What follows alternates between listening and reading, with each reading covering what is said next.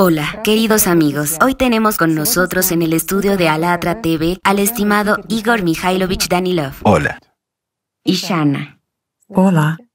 Y Tatiana. Gracias. Hola. Presentémosla, aunque sea una vez. Ella siempre nos presenta y nosotros nunca la presentamos a ella. Le agradezco.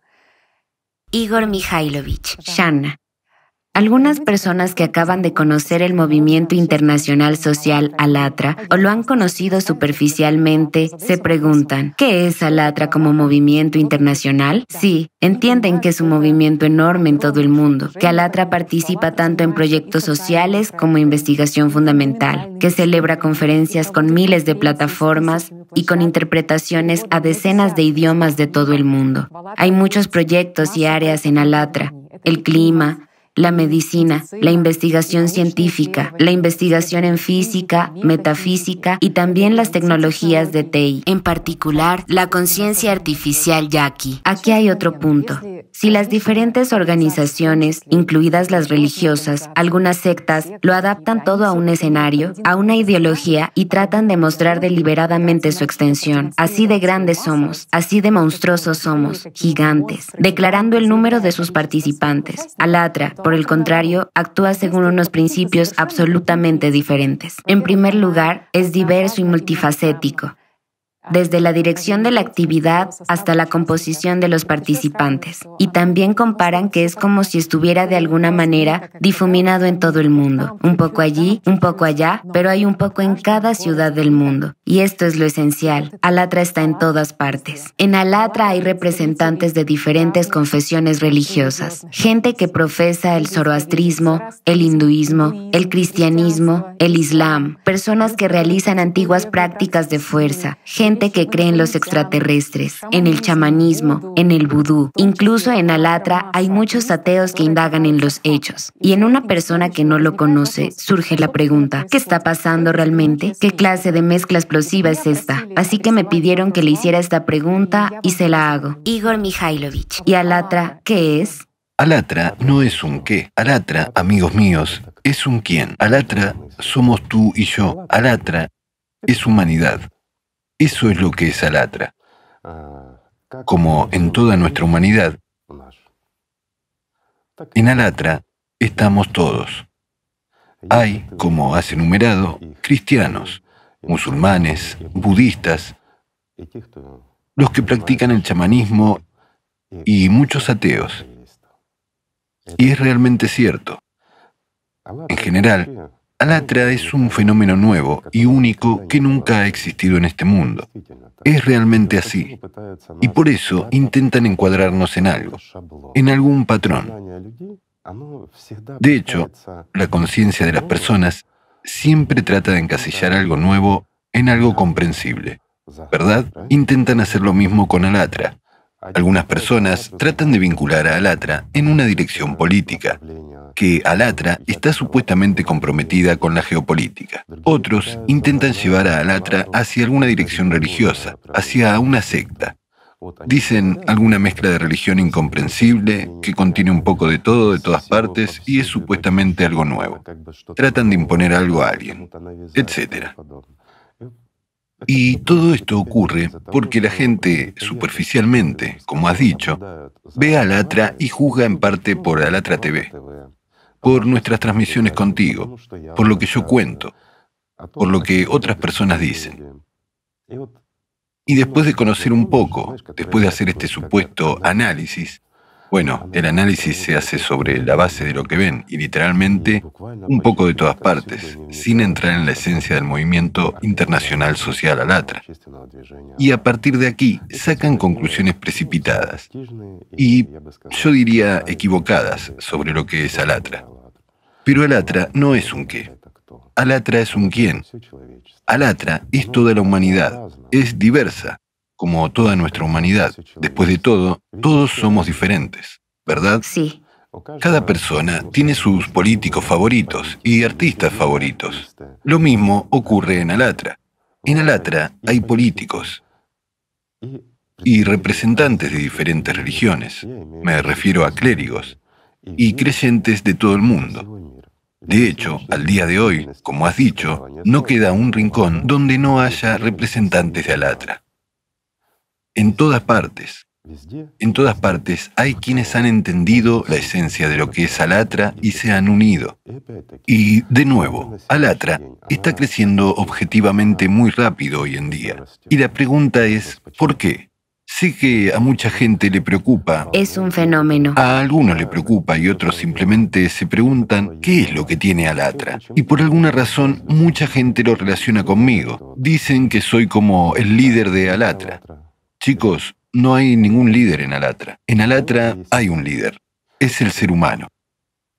Y Alatra es, ante todo, humanidad.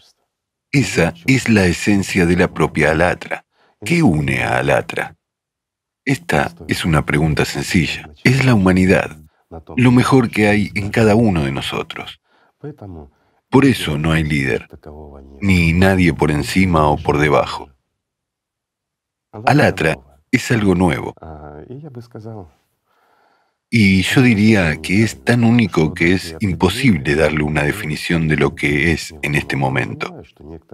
Entiendo que a partir del conocimiento superficial inicial y de los patrones en sus cabezas, algunas personas empezarán a atribuirnos a alguna organización y nos van a etiquetar de secta, de política o geopolítica o de otra cosa.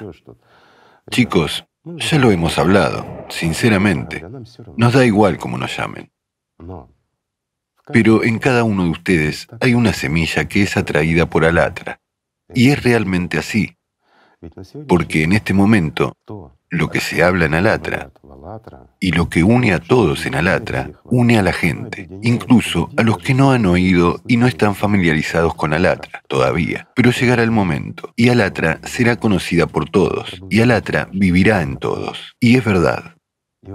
Y las personas, toda esta cantidad, y hoy, ¿cuántos tenemos? 7.800 y más millones. Millones. Pues en más del 99% vive Alatra. Alatra es el amor de Dios. Esto es en términos religiosos. De nuevo, ¿por qué utilizamos a menudo términos religiosos? ¿Por qué hablamos mucho de Dios? Porque ¿de quién más podemos hablar? Amigos míos, ya que en realidad hoy en día de esos 7.8 mil millones de personas, de hecho 6.6 mil millones, son personas que profesan una u otra religión. Eso es oficial. Y en realidad, si todos, incluso los ateos, sentimos que hay algo, algo bueno, e incluso los peores de nosotros, los que piensan soy tan malo, soy un pecador en todo, hasta el punto de negar a Dios. Y en aquellos de nosotros que niegan a Dios, todavía vive amor por Él, y todavía hay esperanza de lo mejor, y aún queremos lo mejor. Incluso aquellos que manipulan las masas para elevar su corona, ganar dinero, algo más, me refiero a esos pocos tiranos que han quedado en este mundo. Son personas como nosotros y tienen mucho de bueno y humano en ellos. Solo que las condiciones son así, las condiciones del formato consumista en el que todos vivimos. Y aquí están las reglas del juego que nos impusieron a nosotros como humanidad hace 6.000 años. Nos hicieron vivir bajo tales reglas, donde el hombre es un lobo para el hombre donde lo peor que hay en nosotros, en las personas, domina en la sociedad. Y según esas leyes bestiales se construye el mundo. Sí, escribimos bonito y de forma correcta, pero no actuamos de forma humana. Nos tratamos unos a otros con odio, con inhumanidad, pero en realidad, en el interior aspiramos al amor, la alegría y la paz. Todos queremos un buen mundo, un mundo con paz. ¿No es así? Esta comprensión, estas mejores cualidades, lo mejor de las personas, eso que se llama humanidad, es lo que une a la gente en Alatra. Y en eso estamos unidos. Tenemos representantes en Alatra en muchas direcciones políticas diferentes. Gran cantidad de políticos de distintos países. Hay muchos clérigos de diferentes religiones en nuestro movimiento internacional social. Pero, ¿qué nos une? Una simple pregunta. Lo que nos une es la humanidad. Lo que nos une es lo que llamamos el amor mutuo o el amor de Dios. ¿No es así? Porque todos nosotros en realidad queremos el bien. Todo pasa. No importa lo que hagamos. No importa cómo luchemos por el territorio ajeno, para quitarle algo a alguien. No importa cómo persigamos intereses privados y personales de algún tipo. Todo pasará. Está claro que la propia situación, el propio formato de consumo, nos hace confundir. Pero Alatra es justo esa agua pura que limpia esta estupidez de la conciencia y que da a todos la oportunidad de respirar con plenitud y vivir con amor, de ser un humano. Esto es lo que nos une. Y todo el secreto de Alatra es que lo intentamos. Aprendemos a querernos a pesar de ser diferentes. Y en esto está todo el secreto. ¿Qué hay de malo, dime, en amarse unos a otros, en respetarse unos a otros? Comprendo que algunas personas podrán decir, ¿cómo puedo amar a alguien a quien odio? Es el enemigo que vino a mí.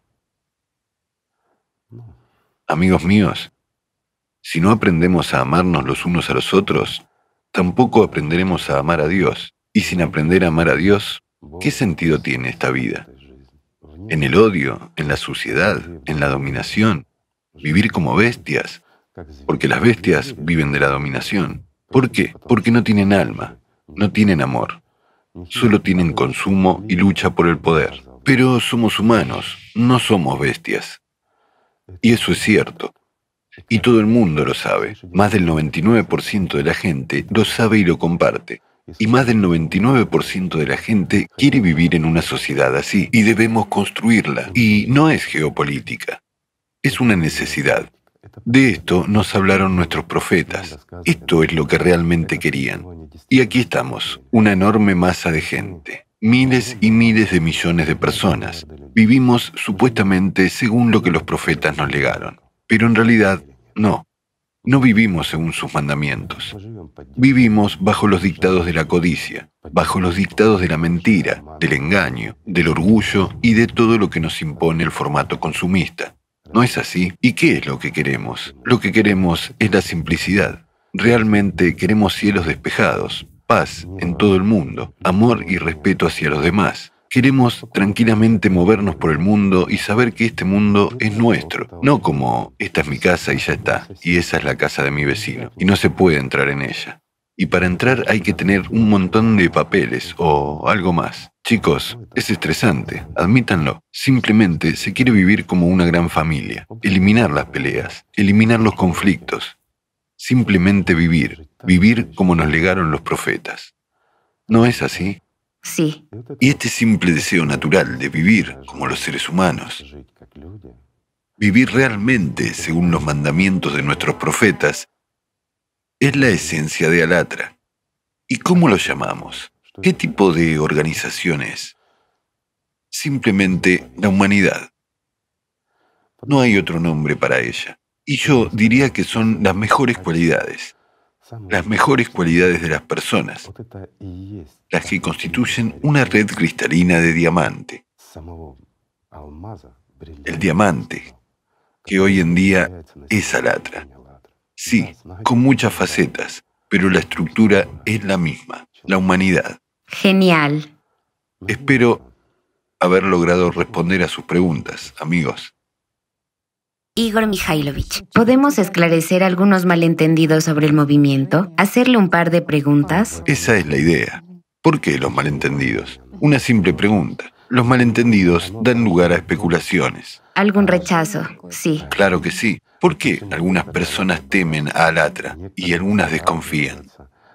Y algunas personas que miran a Alatra y en ellos Es como si surgiera un odio. ¿Por qué? Una simple pregunta. Simplemente un malentendido, en primer lugar. Ignorancia e incomprensión. Sí. Algo nuevo siempre provoca sospechas. Y para entender qué es Alatra, es necesario mirarla desde adentro, no superficialmente, no de oído, sino investigando por ti mismo. Entonces entenderás lo que es Alatra. Alatra no es un movimiento religioso que te indica con qué pie debes levantarte y que tienes que darlo todo. Bueno, eso es una ridiculez, amigos. ¿Qué instrucciones seguir? Absolutamente cierto. No hay instrucciones proscriptivas en Alatra. Hay una. Ámense los unos a los otros y sean humanos. Esa es la idea. Aquí hay otra cosa cuando cuelgan etiquetas en Alatra. Dicen que Alatra cree en los extraterrestres. Por cierto, ¿es esta la posición oficial de Alatra o no? ¿O Alatra habla de magia, control de las sombras, un proyecto que avergüenza a algunos en Alatra TV? Por supuesto. ¿O que habla tanto del Islam? ¿Es solo para los musulmanes? Y también, ya sabes, me interesa esta pregunta. ¿Por qué si hablamos, por ejemplo, de extraterrestres y ya está? Esta es la posición oficial de Alatra. ¿Que creen los extraterrestres? Amigos míos, para que no entiendan, en Alatra hay mucha gente que se dedica a la ufología. Hay personas que han visto fenómenos inexplicables y entienden que los extraterrestres existen después de todo. Hay gente que se ríe y no cree en los extraterrestres. ¿Por qué? Porque no se han encontrado con ellos. Saben, es como, les daré un ejemplo sencillo. Está el Mar Muerto en Israel. ¿Crees en esto? Sí, pero no lo sé. No he estado allí. Y yo tampoco he estado. No lo he comprobado personalmente. Tampoco he ido y lo he comprobado. Entonces, ¿no tengo que creer que exista el Mar Muerto en Israel? Sabes, no creo que haya un Mar Muerto allí. ¿Por qué no? Porque ya está vivo. Hay peces. Y esa es una de las predicciones del pasado. Y eso no es buena señal. La verdad. Pero el hecho es que incluso el Mar Muerto en Israel ya no existe porque la vida ha aparecido allí. Pero sin embargo, digamos, el mar muerto vivo, ¿deberíamos creer o no? Deberíamos comprobarlo. ¿O deberías comprobarlo? En caso de duda, hazlo y compruébalo. Lo estudias por ti mismo y luego sacas conclusiones. Pero haciéndolo con la información superficial es una manipulación, una manipulación banal, cuando la gente empieza a resolver sus problemas o simplemente no tiene con quién desahogar su suciedad interior y tratan, ya sabes cómo hace la gente, de purificarse ensuciando a alguien. Cuando me ensucian a mí, no pasa nada, chicos. ¿Qué se puede hacer? Así es la vida. Pero cuando están echando barro sobre todo el movimiento alatra, Chicos, es toda la humanidad. ¿Cómo pueden hacerlo? ¿No es una pena ensuciar a toda la humanidad? A ti mismo. Porque hoy, y Tatiana tiene razón, Alatra está en todo el mundo. Y toda la humanidad está en Alatra. Y es importante, representante de toda la humanidad, todos los partidos, todas las religiones, representantes de todas las ciencias. ¿No es así? Es así. También hay algunas personas que intentan formar superficialmente su idea del movimiento internacional social Alatra, basándose en Alatra TV. Chicos, Alatra TV es solo uno de los pequeños proyectos del movimiento internacional social Alatra. Es imposible sacar conclusiones sobre Alatra TV. Es solo un pequeño proyecto que abarca una parte muy pequeña de lo que hacen los participantes del movimiento internacional social Alatra en todo el mundo. Realmente lo es. Y de nuevo, ¿en cuál Alatra TV? Porque tenemos un montón de canales Alatra TV, en casi todos los idiomas del mundo, en diferentes ciudades, países, regiones, distritos. ¿Qué Alatra TV mira la gente cuando saca conclusiones? Esta es una pregunta sencilla. ¿En qué idioma? Gracias. ¿No es así? Igor Mikhailovich. Ciertamente no hay análogos del movimiento Alatra en el mundo, y hay mucha gente que trata de entender el fenómeno Alatra. Entienden lo rápido que está creciendo este movimiento, y realmente, como ya ha respondido, la gente se pregunta qué atrae a las personas. Dicen que Alatra es como un iceberg. Puedes ver la punta, pero no puedes ver la mayor parte de lo que está pasando. Y, por supuesto, hay muchas preguntas a las que usted ha respondido antes sobre lo que atrae a la gente a Alatra, pero también se preguntan de dónde sale el dinero para Alatra, porque el mantenimiento mensual de una organización así cuesta millones y millones de dólares. Y esto según sus cálculos mínimos. ¿Cómo que millones y millones? ¿Y quién nos ha contado? De alguna manera es Igor Mikhailovich, la pregunta es urgente. ¿De dónde sale el dinero?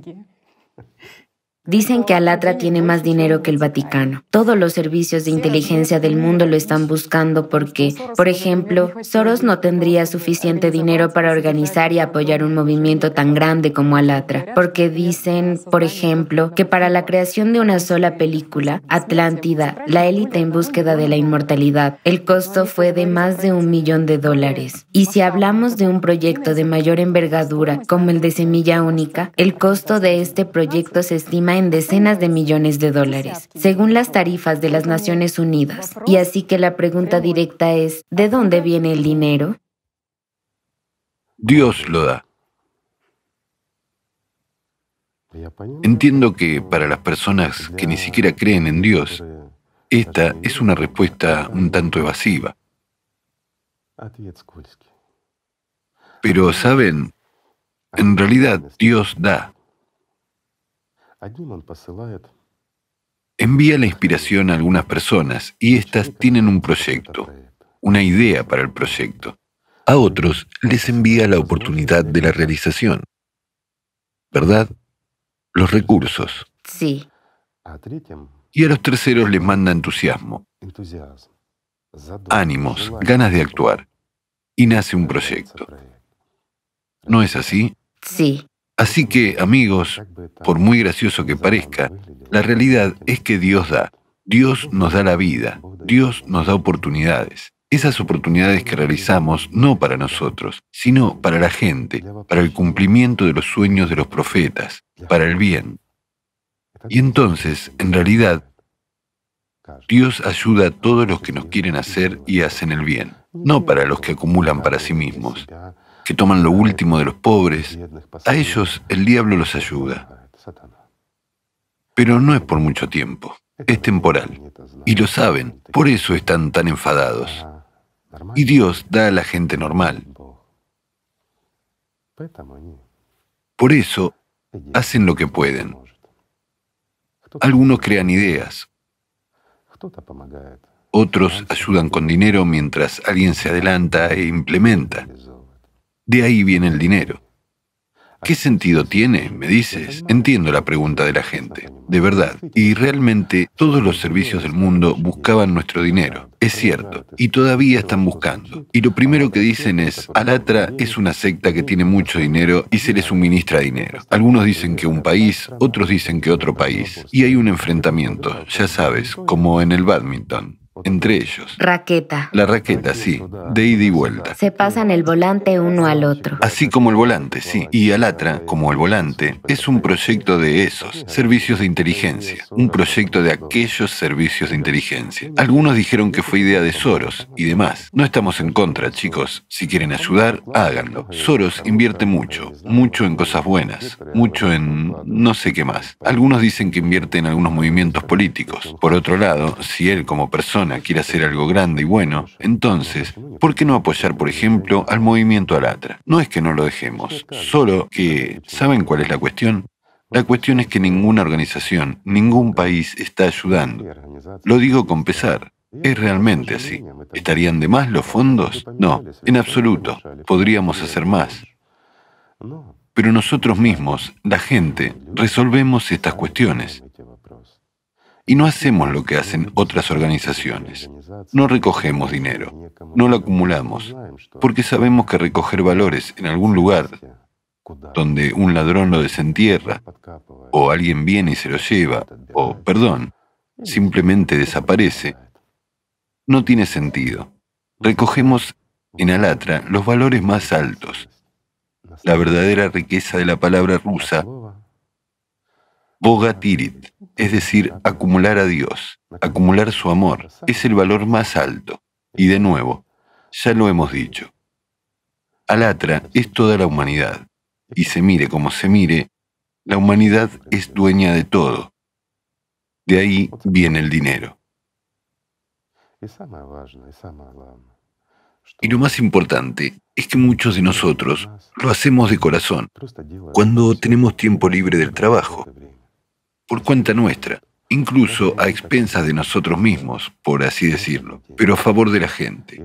Y saben, cuando lo haces así, se siente muy bien en tu alma. Te sientes mejor por dentro. Cuando dedicas tu tiempo no a tumbarte en el sofá o a ir, no sé, con los chicos a cazar, disparar a los animales, beber vodka, jugar a las cartas, ya sabes, la vida ordinaria de un hombre, sino realmente a comunicarte con tus amigos, hablar de cosas buenas, hablar de amor, del sentido de la vida. Es mucho más agradable que matar a alguien, incluso al mismo conejo. ¿Qué me ha hecho? ¿Por qué iba a matarlo? Después de todo, estoy lleno. Y ya que estoy lleno, ¿para qué voy a necesitar más? ¿No es así? Esta es la idea. Y eso es lo que une. La verdad une y el amor une. Y cuando tienes amor, verdad y amigos, no necesitas dinero. Lo hacemos todos nosotros. Es la verdad aunque en el formato de consumo, en realidad, el dinero juega un papel enorme hoy en día. Nadie dice que el dinero sea malo. No. A veces la gente hace cosas malas para conseguir ese dinero. Pero eso es lo que es diferente en Alatra. Intentamos hacer el bien y lo correcto. Y nuestras ganancias, nosotros, disculpen, no actuamos como los demás. Eso de todo para nosotros mismos, compartimos con la gente. Y eso se siente bien. Sí, realmente se ha demostrado científica y experimentalmente que el altruismo ayuda mucho más incluso a la persona que busca ayudar a otra. Y por último, pero no menos importante, a la que está ayudando. Y ahora, Shana nos contó el mayor secreto, el secreto de la humanidad que se nos oculta. Si quieres ser feliz, haz felices a los demás. Entonces también serás feliz. Ese es el único camino hacia la felicidad. Si quieres ser amado, ama a los demás. Empieza a amar, a amar de verdad a otras personas y a ayudarlas. Y serás amado. Es cierto, nadie ama al malvado, al dañino, al desagradable, al codicioso, al malo. Sí, algunas personas lo adulan, lo envidian si tiene alguna posición o algo más en la sociedad, como se dice, pero una persona en realidad vive en el odio, vive en la inmundicia y lo entiende. Eso le da más rabia. ¿Es la vida cuando estás enfadado? ¿Cuando tienes miedo de algo? ¿Cuando te sientes mal? Eso no es la vida. La vida es alegría. La vida es amor. La vida es vida. Sí, efectivamente. Y los placeres hedonistas, de hecho, solo traen depresión al final.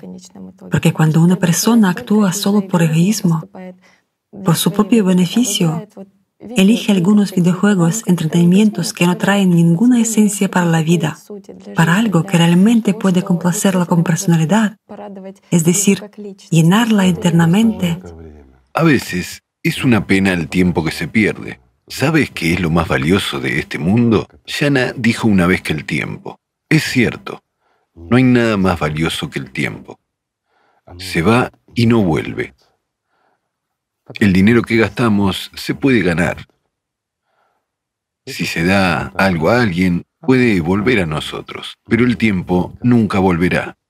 Y desperdiciarlo en nada es desperdiciar tu vida cuando en ese tiempo puedes hacer algo bueno, al menos puedes hacer algo por ti mismo, aprender algo nuevo, familiarizarte con algo que no sabías, pero lo más importante es ayudar a alguien, incluso hablar con la gente. Y algunos dicen, ¿para qué sirve una conversación? Bueno, hable con la gente. ¿Y luego qué? ¿De qué vale? ¿Qué sentido tiene? Depende de lo que hables, amigo mío. Si hablas con la gente sobre la bondad, sobre el amor, si puedes superarte a ti mismo, a tu orgullo y a tu miedo, mucha gente tiene miedo de empezar a hablar con la gente. ¿Por qué? Especialmente sobre temas como el amor, la paz, el respeto mutuo, sobre la sociedad creativa. ¿No es así? Surge el temor de ¿me entenderán o no me entenderán? ¿Y quién habla dentro de ti? ¿Y quién te retiene? Empieza y verás que es hermoso. ¿No es así? En lugar de desperdiciar tu vida, toma el teléfono, llama a un amigo y habla con él. Mantén una conversación, especialmente con alguien con quien no quieres hablar. Es la mejor opción. No quieres comunicarte con alguien no porque sea tu enemigo ni nada por el estilo, sino que simplemente no te apetece. Ya sabes, una especie de antípodas. ¿Por qué no? Porque no nos conocemos. Ese es nuestro problema. Solo vivimos con una percepción superficial de los demás. Ya saben, en realidad somos como animales. Vemos la agresión externa y nos volvemos agresivos nosotros mismos. Y nos dividimos. Pues quítense las máscaras del lobo y hablen entre sí como seres humanos. Al fin y al cabo, en un hombre hay tanto de bestia como de ángel. Comunícate con el ángel y sé el ángel, y la bestia se irá. Sí, al principio puede aparecer la bestia, porque ve tu imagen y tiene la misma actitud que tú tenías con él. Pero cuando comprende que no tienes maldad hacia él, cuando lo amas como ser humano, amigos míos, ¿quién no lo aceptará? a menos que esté absolutamente enfermo, o que, lo siento, se aferre a Satanás, o a su cola, o a sus cuernos. Pero esas personas son pocas, son menos del 1%. Una vez más, Dios da oportunidades a las personas, pero las da para que las realicen no para sí mismas, sino para la gente. Entonces, es genial, perfecto. Dios da oportunidades a Alatra para hacer lo que hacemos. Lo hacemos para todos, para todas las personas, independientemente de la religión o de las opiniones políticas.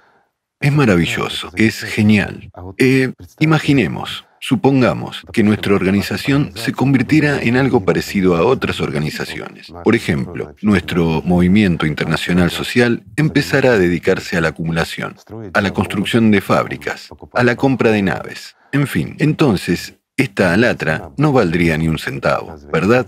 Y a pesar del hecho de que tiene un nombre tan alto y una apariencia hermosa, bueno, sería otra máquina consumista. Perdón. Entonces, ¿qué sentido tiene? Pero gracias a Dios, nosotros, la gente de Alatra, nos mantenemos en guardia para que Alatra siga siendo como un soplo de aire fresco, como un vaso de agua pura de manantial en este mundo que está lleno. No de lo que nos gustaría que estuviese lleno. Por eso tenemos que hacer todo lo posible para tener aire limpio y agua pura en todo el mundo, accesible para todos, y el amor de Dios sin limitaciones para todos. Gracias. Y en realidad, las oportunidades se dan a la gente, a aquellos que ponen a los demás por delante de sí mismos. Y entonces estas oportunidades no se agotan. Pero en cuanto una persona se antepone a otra, a las oportunidades de los demás, éstas desaparecen. El diablo puede dar, por supuesto, pero es diferente. Dios es dador de vida, el diablo de muerte. Y la diferencia es abismal. Sí, la gente también se pregunta, de nuevo, es una verdadera alegría que mucha gente actúe y sorprenda e inspire a otros a actuar y se preguntan cómo es posible animar a la gente que actúa con tanto entusiasmo durante tanto tiempo, con tanta responsabilidad, en general con un enfoque tan responsable de los asuntos. Porque, por ejemplo, en las empresas u otras organizaciones hay departamentos especiales, los departamentos de recursos humanos que inventan diversos métodos para estimular a la gente a hacer algo. Y aquí un enorme agradecimiento a la gente por su inspiración y por este ejemplo. También hay otra pregunta sobre el aspecto organizativo. Normalmente, en las grandes empresas todo se reduce a una persona, a un propietario, y la gente se asombra, siendo el movimiento internacional social Alatra tan multifacético, amplio, multivector. Entonces, ¿cómo puede una sola persona dirigir una maquinaria como esta? Pero nómbrame a esta persona. Algunos dirán que soy yo. No, amigos, no gestiono en absoluto, ni tengo nada que ver con la gestión de Alatra. Tampoco lo hace nadie más. Esa es la verdad. Nadie dirige Alatra. Alatra es única. No hay nadie que dicte, ni puede haberlo.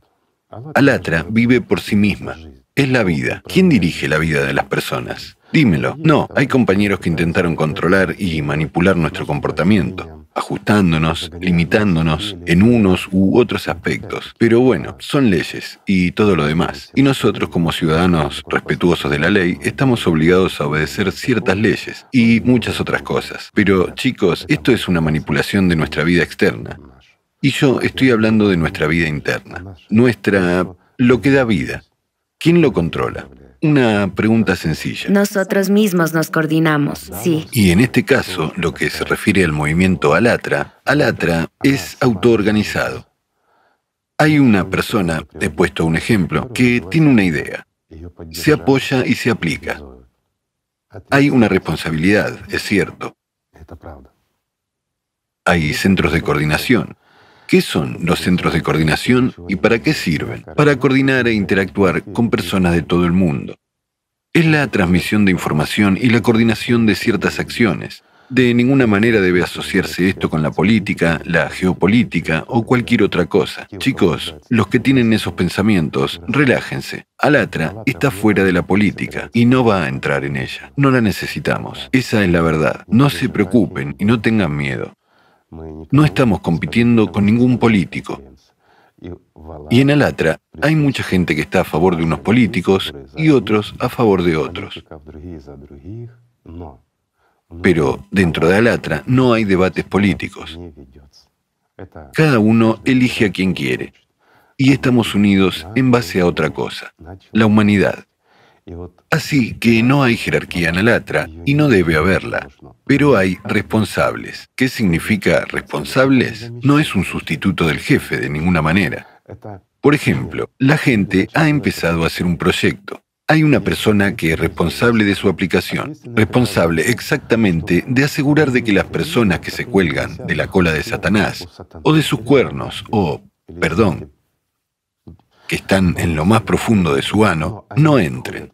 Estos entran en Alatra para mover este movimiento, no importa en qué país, hacia alguna decisión política en beneficio de alguien. Por lo tanto, los responsables son necesarios para evitar la manipulación por parte de la gente que ha perdido su conciencia y su honor.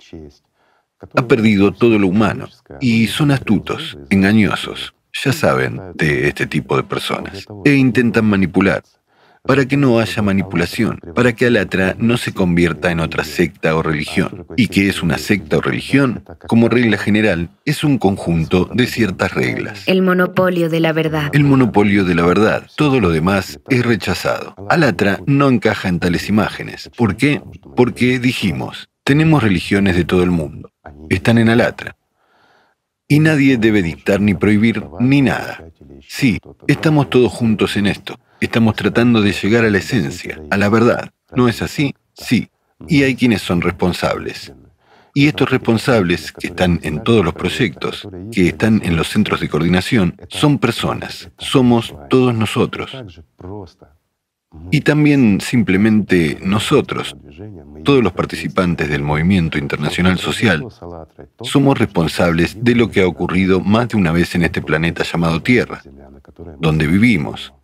No puede ocurrir con Alatra.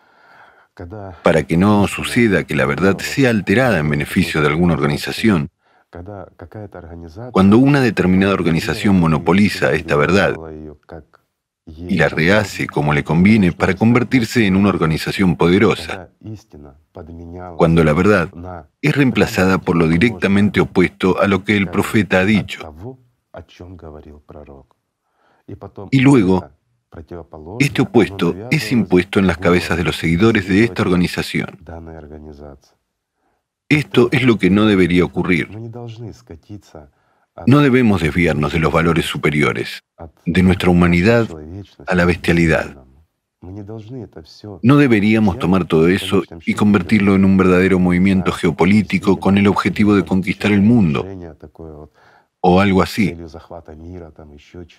Es, ya sabes, Solo en realidad la gente que ha dejado de ser gente, solo ellos pueden pensar y permitir eso. Pero la tentación es alta, alta para muchos, realmente lo es. Y lo hemos visto en muchos países. Hemos visto estos intentos de manipulación. Hemos visto a personas que intentan plegarse a un partido o a otro. hemos visto a unos y a otros que intentan, por decirlo suavemente, atraer a los participantes de su lado, cuando han tenido luchas de poder tan serias. Pero Alatra es maravillosa, porque hay libertad de religión, libertad de elección política, como en el resto del mundo. Mientras haya política, la gente es libre de elegir y votar a quien considere digno de su voto. Mientras haya política, mientras haya un formato de consumo. Pero juntos nos esforzaremos por hacer realidad el sueño del profeta, de todos los profetas. Igor Mikhailovich, si vamos a llegar a la esencia, ha dicho lo de los profetas. Para abordar un poco el tema, lo que pasa es que algunos sienten disonancia porque si hablamos de profetas, del Hijo de Dios, sobre los que han venido a este mundo, han hablado del florecimiento de la humanidad, del milenio dorado, la edad de oro, de mil años de vida feliz, pero al mismo tiempo han hablado del fin de los tiempos, del Armagedón. Y hay cierta confusión al respecto. ¿Podemos aportar algo de claridad al tema? Sí, la incomprensión nace en la gente porque nuestros profetas, y quiero decirlo de una vez, todos los profetas que vinieron son todos nuestros. Vinieron de un solo Dios y vinieron a toda la humanidad. Así que todos los profetas son nuestros. Y esto es realmente cierto. Los profetas no podían traer diferentes verdades, traían una sola verdad. Esa verdad siempre ha sido sencilla y su esencia era exactamente lo que hoy llamamos una sociedad creativa. Pero los profetas dijeron que la humanidad llegará a un determinado momento en el que tendrá que hacer una elección, en la cual tendremos dos caminos. Un camino es, perdón, lo que llamamos la última hora, el juicio, el apocalipsis. Y el segundo camino son los milenios. De vida. De una vida feliz, como en el paraíso, o milenios dorados. Sí. Estos son los dos caminos. Y aquí es donde se produce la disonancia para mucha gente. Los que han estudiado, de hecho, han tratado de entender tal o cual religión. Y aquí se habla de una u otra, y de lo bueno y lo malo. Y aquí surge la pregunta, ¿por qué existe lo que lleva a la muerte, lo malo? ¿Y por qué existe lo que lleva a la vida, lo bueno? ¿Y cómo será? Primero será bueno y luego lo malo, pero al fin y al cabo habla del juicio final, cuando todos morirán y no quedará nadie aquí. Los vivos irán con los vivos, los muertos simplemente morirán, y así sucesivamente. ¿Y qué hay del milenio dorado? Toda esta confusión, amigos míos, surge porque alguien ha cambiado las palabras de los profetas, ha usurpado la verdad y luego ha contado los cuentos de hadas de su mente. Cuentos de hadas para niños, porque tuvieron que contar algo y tuvieron que explicarlo. Y de ahí viene esta confusión. Y al final, la gente que está tratando de entender su religión, los creyentes, llegan a entender que algo está mal. Porque sí, hay fanáticos religiosos, voy a divagar un poco, que creen que se prohíbe pensar diferente, actúan como se les dice, para salvarse, y descartan todo por completo. Y así sienten que algo está mal, pero se prohíben a sí mismo incluso pensar en ello. Y de hecho, cualquier persona siente dónde está la verdad y dónde la mentira, dónde están los cuentos de hadas y dónde la realidad. Voy a poner un ejemplo sencillo. Hablemos un poco de eso también. Hagámoslo un poco más amplio, para que nuestros amigos entiendan de qué estamos hablando. Por ejemplo, ¿cómo resucitar a la gente de entre los muertos? Porque se dijo que resucitarán en sus cuerpos, ¿sí? ¿Es así como se dijo? Pues sí, de las cenizas. ¿Y qué idea tenemos? Que será un juicio. El juicio final. Dios se sentará en el trono. En el trono, sí. En el cristianismo será Jesucristo. Él volverá. De un lado los justos. Y juzgará. Es como la segunda venida de Jesucristo a la tierra. Será el juicio general y demás. Amigos, poco a poco iré aportando claridad, aclarando la disonancia que surge en cada uno de nosotros, en los que intentan comprenderlo aquellos que están al menos un poco dotados de raciocinio y no se limitan a creer lo que dicen, porque aquellos que solo creen no creen realmente nada. Quieren parecer, pero no ser. Y aquellos que sientan que hay algo, lo buscan y lo averiguan. ¿Lo entienden? Por ejemplo, cuando una persona busca gemas, las toma, las palpa, las lava, las distingue, porque es posible conseguir piedras simples. Digamos, ¿para qué necesitas mica si buscas esmeraldas? Así es como la gente lo hace. Toman algo, luego tocan y miran otra cosa. Y entonces surge la pregunta, ¿cómo resucitaremos todos en nuestros cuerpos, verdad? Y además, otra pregunta surge, ¿qué pasa con... ¿Y quién lo dijo? Violando las palabras del propio Jesucristo. Sí, porque Jesucristo no dijo que volvería aquí. ¿No es así? Recuerda, ¿qué dijo él? Dijo que enviaría a otro, pero no dijo que vendría al juicio y iba a juzgar. Eso ya lo inventó la gente. Y todas esas especulaciones, esos intentos de explicar, precisamente ellos borraron esa verdad. La sustituyeron. Nos llegaron cuentos de hadas que no entendemos. Y lo que nos dijo el profeta, lo que nos dijo Jesucristo, todo fue borrado y olvidado. Pero nos dijeron la verdad. Entonces, ¿cuál es la otra pregunta? El hombre resucitó en el cuerpo de entre los muertos por voluntad de Dios. Sí, todo es posible para Dios. Pero tengo una pregunta. En cada uno de nosotros, y en ustedes, amigos, hay partículas de millones de personas que vivieron antes que ustedes. Hay partículas de estrellas lejanas y de todo lo demás. Ahora imaginen, millones de subpersonalidades, los muertos, se han levantado y han tomado sus partículas. Tengo una simple pregunta. ¿Sobre qué se apoyarán en el juicio? ¿Y qué aspecto tendrán? ¿O es que Dios tiene que hacer algo más? Ya que fue dicho, te levantarás del polvo, ¿sí? Sí. En polvo te convertirás, del polvo te levantarás. Entonces, lo que es mío debe volver a mí. Está claro, las partículas no desaparecen en ninguna parte. Amigos, sí, lo entiendo. Hay quienes viven poco tiempo y hay quienes viven y existen mucho tiempo. Por lo tanto, no desaparecen en ninguna parte. Y en nosotros, en nuestros cuerpos, hay gran cantidad de materia de otras personas, animales, criaturas y todo lo demás. Igor Mikhailovich, usted ha tocado un tema tan interesante como el del juicio final, porque hay muchos malentendidos. Quiero decir... Realmente hay muchos malos entendidos. Estamos tratando de entender qué está mal al respecto y por qué. ¿Sabes qué más quiero decir? Amigos míos, el destino post-mortem es el instrumento de especulación de todas las organizaciones religiosas. La mayor especulación tiene lugar justo en esta cuestión del destino post-mortem. Pero la gente lo conocía, y lo conocía no hace mucho. Pero después se alteró. Se selló, se usurpó por organizaciones de no llegarás a Dios sin un mediador y cosas por el estilo.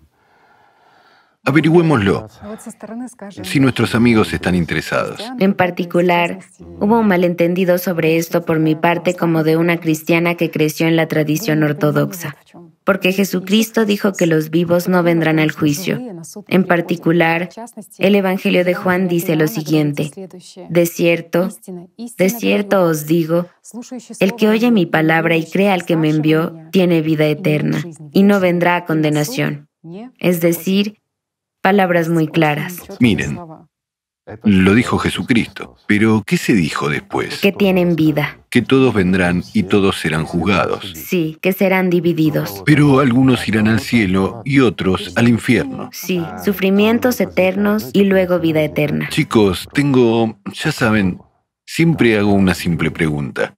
¿Quién dio a la gente el derecho de distorsionar y cambiar las palabras de Jesucristo o de otros profetas. Sí, porque eso es lo que dice el Islam también. En todas partes. También que los vivos no vienen al juicio, que solo los muertos serán juzgados. Todos los mensajeros de Dios dicen una verdad. Es la misma. ¿Y por qué los profetas vinieron uno tras otro en diferentes periodos de tiempo?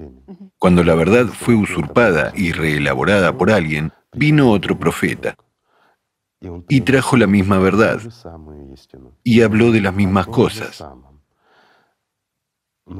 Pero la esencia de todos estos mensajes era que las personas debían amarse, debían vivir honesta y correctamente, ¿sí? Sí. Así que hablaron de la construcción de la sociedad creativa y de la manera fácil de llegar a Dios. Y hablaron con sencillez, claridad y distinción. Pero, amigos míos, vamos a desviarnos un poco del día del juicio final. Solo quiero contar por qué se hizo así y qué causó todo esto.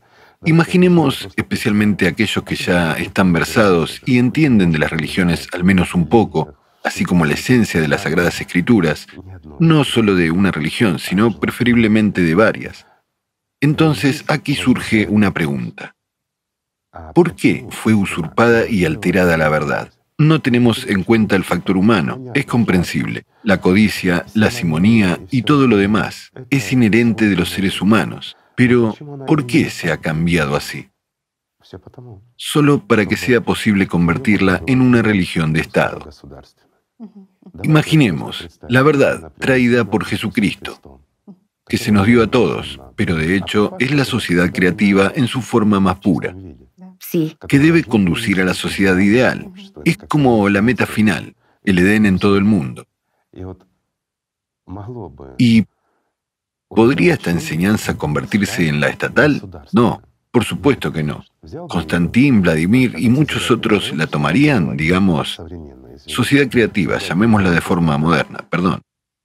¿La sociedad creativa como idea de Estado? Idea. No, claro que no. ¿Por qué? Un zar, un usurpador, un tirano, etc. Y de repente toma algo que debería privarle de su poder y lo nivela al zar para equipararlo, perdón, al cuidador del establo o a un cocinero. ¿Sería eso concebible? No, claro que no. ¿Y qué quiere una organización? Una organización quiere dinero y poder, cualquier organización, menos Alatra. Y esto es realmente así. ¿No? Así es. La respuesta es simple. Por eso lo tomaron y lo alteraron. ¿Y qué quiere la gente de la religión? Una simple pregunta. Bueno, ellos... La vida. La vida. Vivir después de la muerte. Sí, algún tipo de garantía. Porque todos nosotros, la gente, sentimos que la vida en el cuerpo no termina en ese momento de la muerte del cuerpo físico. Y la vida en el cuerpo es temporal. Todos sentimos esto y lo entendemos casi todos, excepto tal vez una cantidad muy pequeña de personas que están profundamente en el ano de Satanás. Estos ya no sienten nada. Fueron absorbidos. No, están digeridos. Sí, y también es interesante al hablar de la resurrección en general, cuando Jesús dijo, yo soy la resurrección y la vida. Sí. Y se habló de la resurrección espiritual. Por supuesto. En principio, que la gente que está dormida, muerta, que está alejada de la verdad, de este amor de Dios. Los que están muertos en vida. Muertos en vida. Y es a través de Él que obtuvieron la vida. Esta vida se renueva en ellos. Y cuando Él dijo yo, era solo Él, Él como representante del mundo espiritual, solo a través del mundo espiritual a través de Él, a través del amor. ¿Acaso dijo a través del odio, la adoración, la esclavitud y la obediencia llegarán a Dios? ¿Fue así? No. No. A través de la jerarquía, a través de algo más. ¿A través de qué llegarán? Por supuesto que no. Sabe, hay un punto. Jesús siempre dijo que solo a través del amor es posible salvarse. Pero después... Tatiana, él dijo, ¿por qué pregunto a Tatiana? Ella es muy versada en la ortodoxia, en el cristianismo. Por eso le hago estas preguntas. ¿Él dijo que tuviéramos miedo de Dios? No, por supuesto que no. ¿Dijo que las personas son esclavas de Dios? Son libres, son amigas. ¿Qué dijo? Ya no serán esclavos, Sí, ¿verdad? a partir de ahora los llamo amigos. Sí, y no serán esclavos. ¿Por qué? Aquellos que aman a Cristo aman al mundo espiritual. Se hacen amigos, se convierten en un solo mundo. Y solo podemos ser esclavos de Satanás. ¿Es así? Sí, No podemos ser esclavos de Dios. No está bien esto. Pero esto es inaceptable para la organización. Para la organización tenemos que ser esclavos. Debemos temer a Dios. ¿Por qué? Si tenemos miedo de Dios, debemos temer a sus intermediarios. Si, por ejemplo, tememos al tirano, tememos a sus representantes. ¿Por qué? Porque los representantes representan al tirano y pueden hacer lo que quieran con nosotros, ¿verdad? Es muy sencillo. Lo muerto se sobrepuso a lo vivo. sí, O para hacerlo más sencillo, Jesucristo dijo que debe haber jerarquía o poder o algo así. ¿Él qué estaba diciendo? ¿Él de qué estaba hablando? Que todos los hermanos son iguales, en la igualdad. Y nadie debe ser superior o inferior entre ustedes, ¿sí? O inferior, sí. ¿No lo dijo así Jesucristo? Entonces, ¿de dónde provienen las palabras, perdón, de la Biblia, de que todo poder viene de Dios? Amigos, ¿acaso Jesucristo dijo eso? ¿Que todo poder viene de Dios? Oh, qué tema tan candente. Sí. No es candente, es el tema correcto.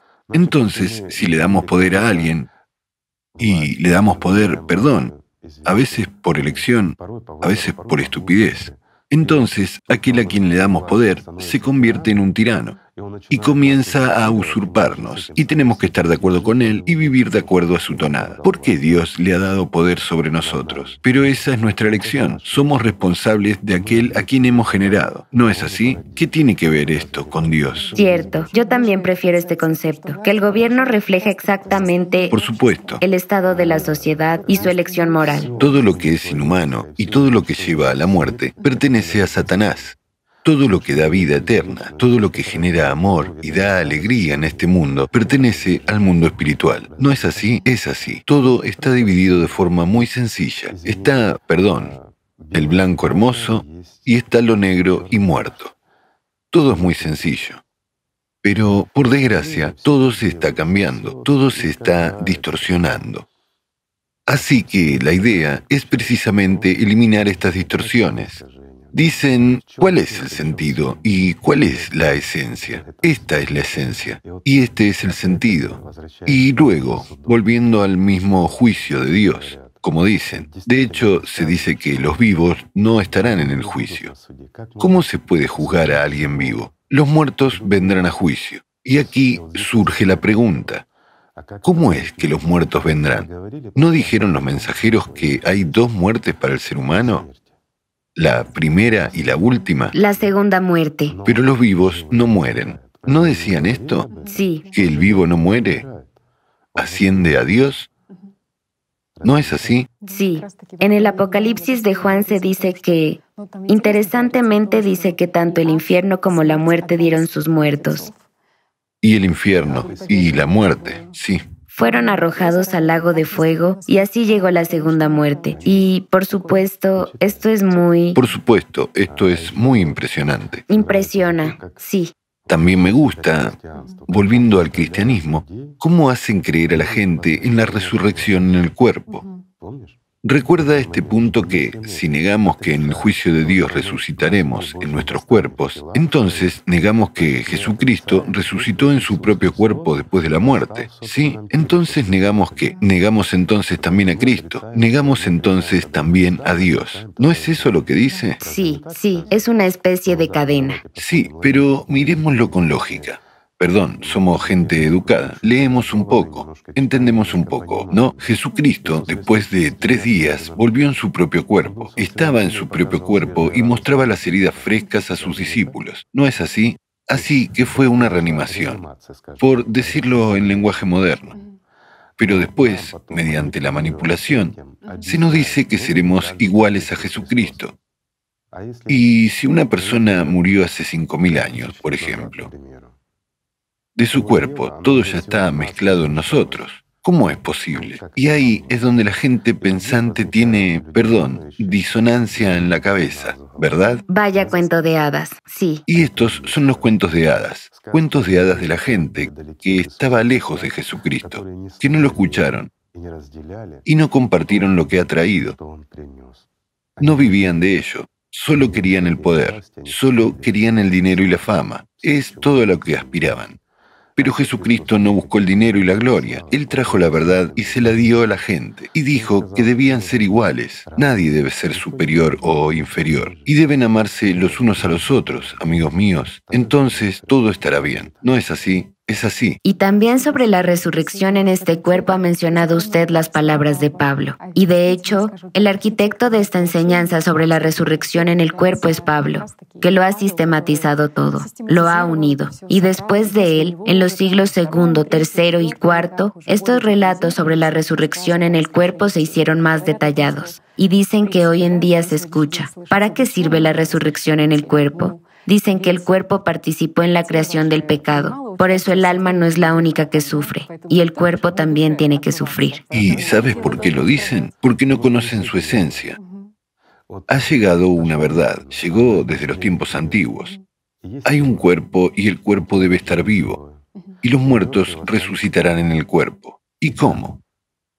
¿Cómo se puede explicar esto? No se puede quitar esto porque va a pasar, y esto es un hecho, y se ha hablado de ello, y no pueden explicarlo. Y así, estos arquitectos de los cuentos de hadas comienzan estas... Historias. Bueno, también se les puede llamar historias. Pero me gusta mucho. Me gustaría compartir unas líneas de la Biblia donde habla de los últimos días, que porque aquí viene el día ardiente como un horno, y todos los arrogantes y todos los que hacen maldad serán como paja. Aquel día que vendrá los quemará y no les dejará ni raíz ni rama, ha dicho el Señor de los ejércitos. Pero para ustedes, los que temen mi nombre, nacerá el sol de justicia, y en sus alas traerá sanidad. Ustedes saldrán y saltarán como terneros de engorde. Pero, por supuesto, me gustaría citar ahora la traducción no de nuevo una distorsión. Sí. Bueno, en mi opinión es una distorsión y es mentira, mis amigos. Aquí esto de Malaquías, ¿sí? Sí. Sí, pues las tergiversaciones aquí son sustanciales y cambian todo. Parece que no es nada. Léelo de nuevo. Escuchen con atención, amigos. Pero para ustedes,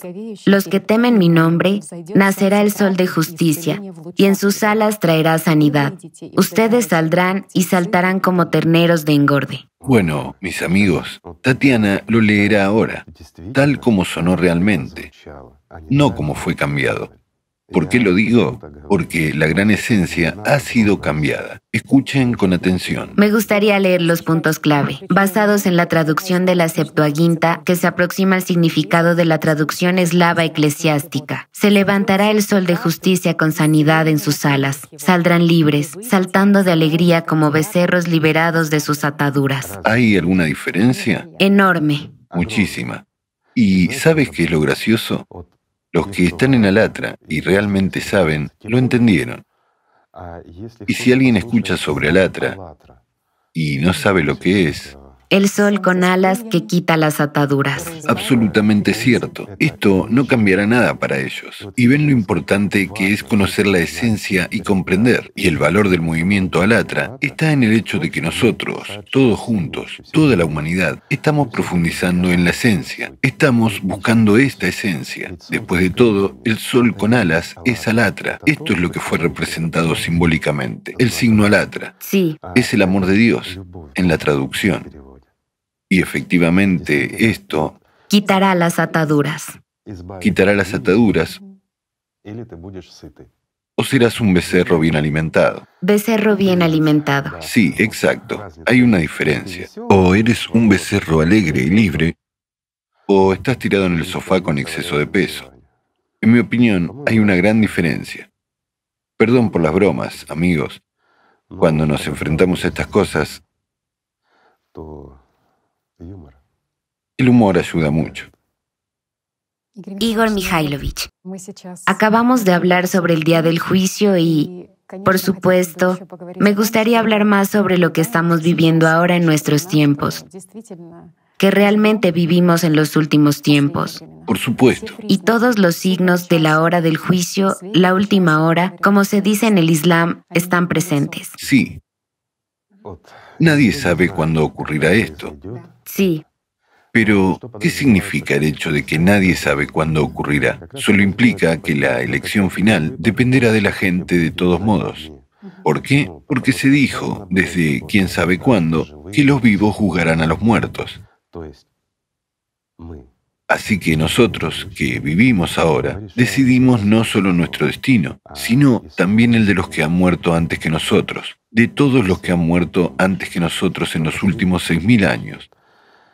De nuevo, ¿por qué? Podemos enfrentarnos a una larga conversación. Vamos a explicar brevemente un poco, si lo desean, por supuesto. Claro que sí. Por supuesto que sí. Bien, vayamos por orden. ¿Qué significa que los muertos resucitarán en los cuerpos vivos? Ya hemos hablado de ello más de una vez. No es lo que Pablo habló en realidad. Sus seguidores y en las diferentes religiones también. Sí, por supuesto, pero los muertos resucitarán en los cuerpos de los vivos. ¿Hay alguna diferencia? un pequeño énfasis, una sustitución, y eso es todo. Y lo cambia todo. Y así, en realidad, lo que vamos a contar puede sonar como algo nuevo o para algunas personas como cuentos de hadas o algo así. Pero se habló de ello hace mucho tiempo y la gente sabía que al final de los tiempos, cuando... Bien, hablemos primero del final de los tiempos, de las señales del final de los tiempos, y luego hablaremos del juicio. Vamos. Vamos a crear una intriga para nuestros amigos. Vamos a aclararlo, amigos míos, porque hemos empezado ahora y nos hemos acercado al significado y a la esencia de la última hora.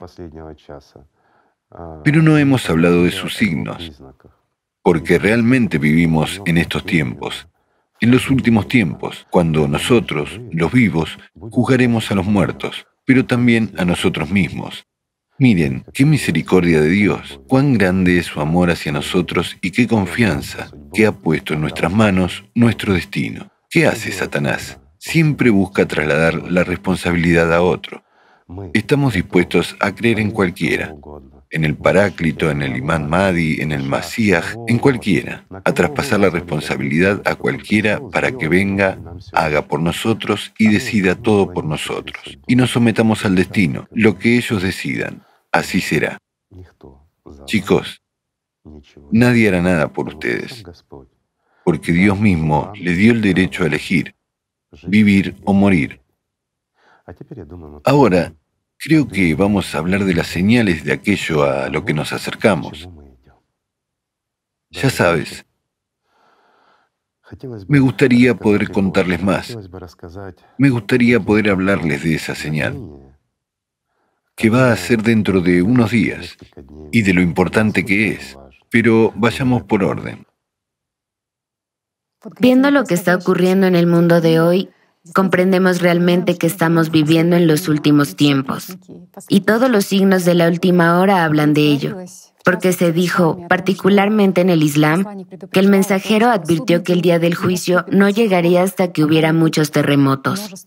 Se dijo que habría una epidemia que os matará como al ganado. Y aquí, en particular, hay un punto interesante. Se dijo que habría una epidemia, que los destruirá como la enfermedad cuas destruye a los animales. ¿Y qué es lo interesante? Que esta enfermedad de cuas afecta las vías respiratorias superiores de los animales. Y creo que los verdaderos musulmanes entienden muy bien lo que está sucediendo en nuestro mundo en este momento. También es interesante que usted dijo en las transmisiones que habrá tales desastres en la tierra que los vivos envidiarán a los muertos. Así es. En efecto, una de las señales de la hora del juicio final es precisamente que el profeta Mahoma señaló que antes de que un hombre pase por la tumba de un creyente, dirá que, ¿cómo me gustaría estar en el lugar del que está enterrado aquí? Y, desgraciadamente, lo dirá no porque quiera estar en este encuentro con Alá lo antes posible, sino por las duras calamidades que... Que pasarán, sí. Pero también me gustaría tocar el tema. Pero esta es una variante del desarrollo de los acontecimientos. Sí. Pero hay otra. Ciertamente es así. Hay muchas señales que caracterizan al último día que realmente están ocurriendo ahora. Empezamos y creamos una intriga. Un poco antes hablamos acerca de una señal. Este es en realidad un momento clave que sucederá literalmente unos días después de que vean esta transmisión. Y para nosotros, ahora, este es el futuro. Pero pronto, para todos, se convertirá en el presente y luego en el pasado se producirá un evento muy significativo y, yo diría, que es central y que repercutirá en todo el mundo. Muchos, por supuesto, lo percibirán a ese evento como algo de poca seriedad. Pero pronto todo el mundo lo entenderá y todas las personas comprenderán su importancia la importancia y el valor de este evento. Pero lo que las personas elijan sigue dependiendo de ellas. es su derecho a elegir, otorgado por Dios. Pues bien, hablemos de este evento. Hablemos, es muy interesante. Entiendo que ya estamos creando intriga. Chicos, no lo hacemos a propósito. Simplemente quiero decir muchas cosas y que no se me escape nada. Quiero ser claro con ustedes. Para que entiendan la importancia de este momento y la importancia de lo que está sucediendo ahora mismo para toda la humanidad. No es un juego de palabras. Esto es un hecho que es difícil de entender por la conciencia. ¿Por qué? Porque se trata de cuestiones de metafísica. Así que, en realidad, veamos este evento que va a ocurrir en pocos días. ¿Y cuál es su importancia? Su importancia y significado clave consiste en el hecho de que el mundo cambiará. Esto no significa que algo vaya a cambiar drásticamente ni nada por el estilo. Algunas personas se lo tomarán, ya sabes, con poca seriedad. Dirán, bueno, se ha reunido gente de todo el mundo, se hicieron algo, pero no afectó a mi vida de ninguna manera. De inmediato no lo hará, pero así es como actúa Dios. Todo sucede de forma natural, normal y gradual.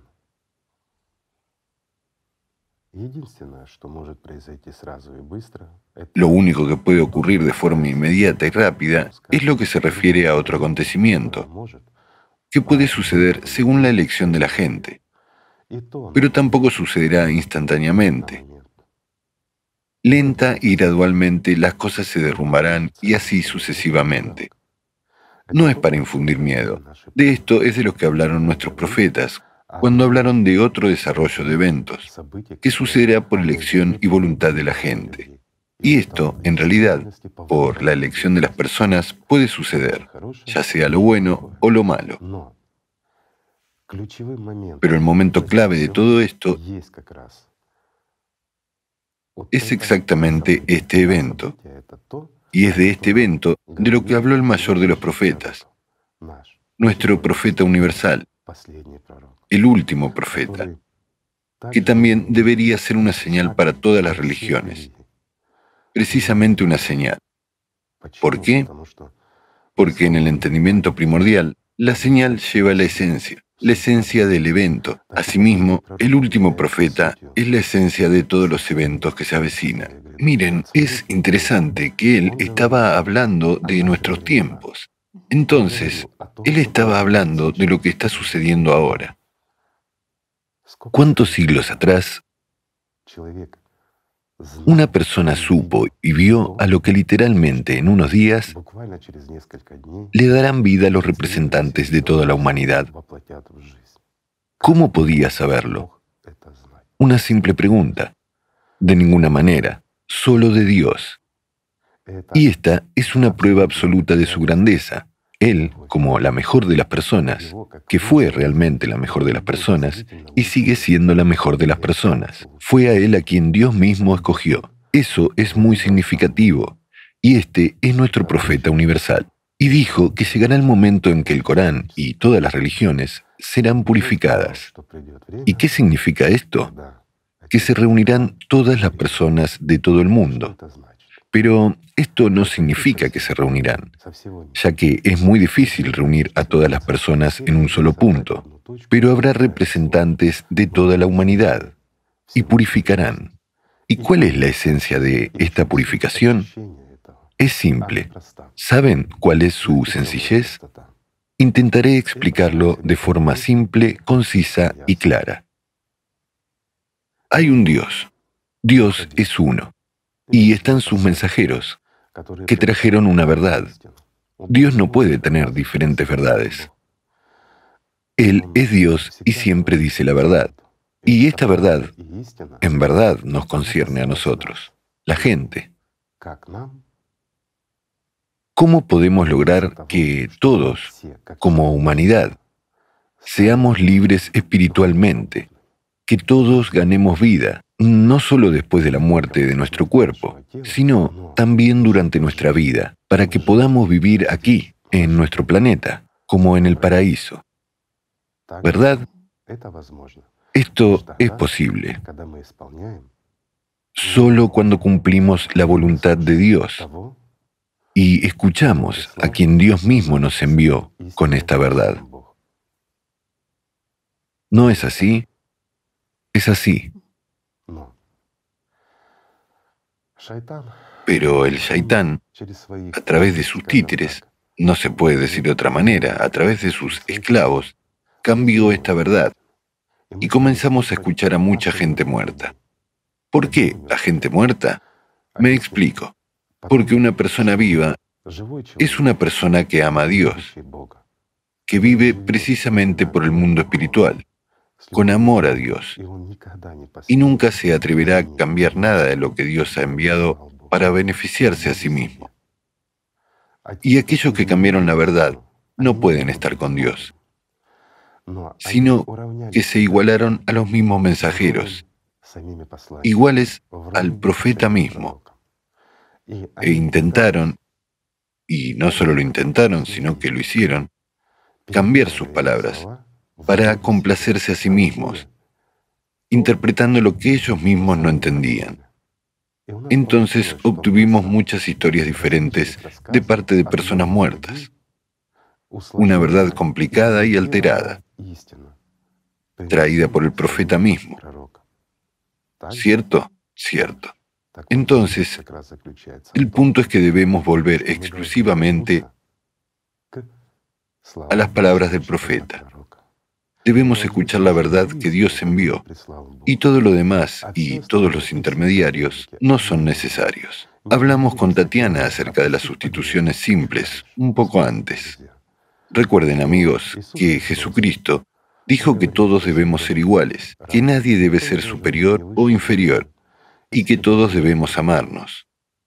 Y luego los muertos dijeron que todo el poder es de Dios y otros muertos dijeron que hay una jerarquía, tanto en el cielo como en la tierra. ¿No es esto una reelaboración? ¿No es esto una distorsión de la verdad? Entonces la gente dirá la verdad. La verdad es simple. Se unirán y dirán simplemente que debemos amar a Dios. Dios es uno y todos los profetas son suyos. Y además de ellos, no debemos escuchar a nadie, ya que no pueden haber mediadores entre Dios y nosotros, excepto los mensajeros. Si el Señor hubiera querido que alguno de los que nos contaron esto... Bueno, lo que dije antes, que todo poder es de Dios o algo más, si Dios quisiera que ellos dijeran esto, Él los designaría como profetas, pero no vino a ellos y no envió a nadie. Satanás vino a ellos. Y ellos, refiriéndose a Dios, dijeron lo que Satanás les susurró. Entonces, ¿pueden estas personas que están, disculpen, lo diré simplemente, en lo profundo del ano de Satanás, enseñarnos cómo entrar al paraíso? No, ellos no pueden. Solo los vivos pueden enseñarnos cómo volvernos vivos. Y los vivos son aquellos a quienes el Señor envió. Estos son nuestros profetas. Este es el punto. Y este, diría yo, es el evento más importante en toda la historia de la humanidad, cuando la gente, una vez unida, purificarán. Pero esto no significa que todo se detenga de inmediato. No. Pero todo llevará a eso, y todo cambiará y el mundo cambiará lo suficientemente rápido. ¿En qué dirección? Depende de nosotros, de nosotros, los que vivimos ahora. ¿Y por qué más este evento es tan importante? Porque sucederá cuando en la tierra estén todos los escogidos. Los escogidos para este tiempo en particular, cuando a ese evento se enfrentarán todos, vivos y muertos. ¿Y qué significa todos los vivos y los muertos? ¿Cómo pueden participar en esto? Quizás valga la pena hablar de ello, porque se trata directamente del día del juicio. Bueno, y de muchos otros temas especulativos en los que la gente se ha confundido durante los últimos miles de años y no encuentra solución. De hecho, el hombre es precisamente el portador del infierno y las puertas del paraíso. Cada uno de ustedes, mis amigos, es el portador del infierno y la puerta al paraíso. Y vale la pena recordarlo. Esto es realmente así. Igor Mikhailovich, usted ha dicho que cada uno es escogido. Eso es porque se entiende que hay... Mucha gente dice que hay un pueblo elegido u otro pueblo elegido, que tienen ciertos privilegios o tal vez tienen algún tipo de misión. Una vez más, ¿por qué dijeron el pueblo elegido? Cuando vino un profeta, vino a algún pueblo. ¿Por qué? Un profeta es un hombre un mensajero de Dios en un cuerpo humano. No puede entrar en el mundo muerto en la imagen del vivo. No, esto es imposible, porque nuestro mundo es... Recuerden, amigos míos, volveré a la manzanilla con el insecto de Tatiana y el escarabajo que vino a visitarlo. ¿Recuerdan? Pues en ese mundo, el mundo de esa manzanilla con el insecto y el escarabajo, solo podemos venir si tomamos una cierta forma. ¿verdad? ¿Cómo podemos nosotros en nuestros cuerpos, tal como somos, entrar en esa fantasía, en la fantasía de Tatiana, que vive en la cabeza de todos nosotros? Bueno, en la cabeza de quien escuchó sobre esto en programas anteriores. Aquí pasa lo mismo. Los vivos no pueden entrar en el mundo de los muertos. Hay imagen de los vivos. Lo siento. Este mundo desaparecería si vinieran de tal manera. Vienen en cuerpos como nosotros, como todos los humanos, pero ellos traen la verdad. Nos la dan. Y entonces la responsabilidad recae sobre nosotros, ¿verdad? ¿Acaso el pueblo al que vino el profeta es escogido en comparación con otros? No. Responsabilidad, sí, pero por elección. Vino a todos, a toda la humanidad.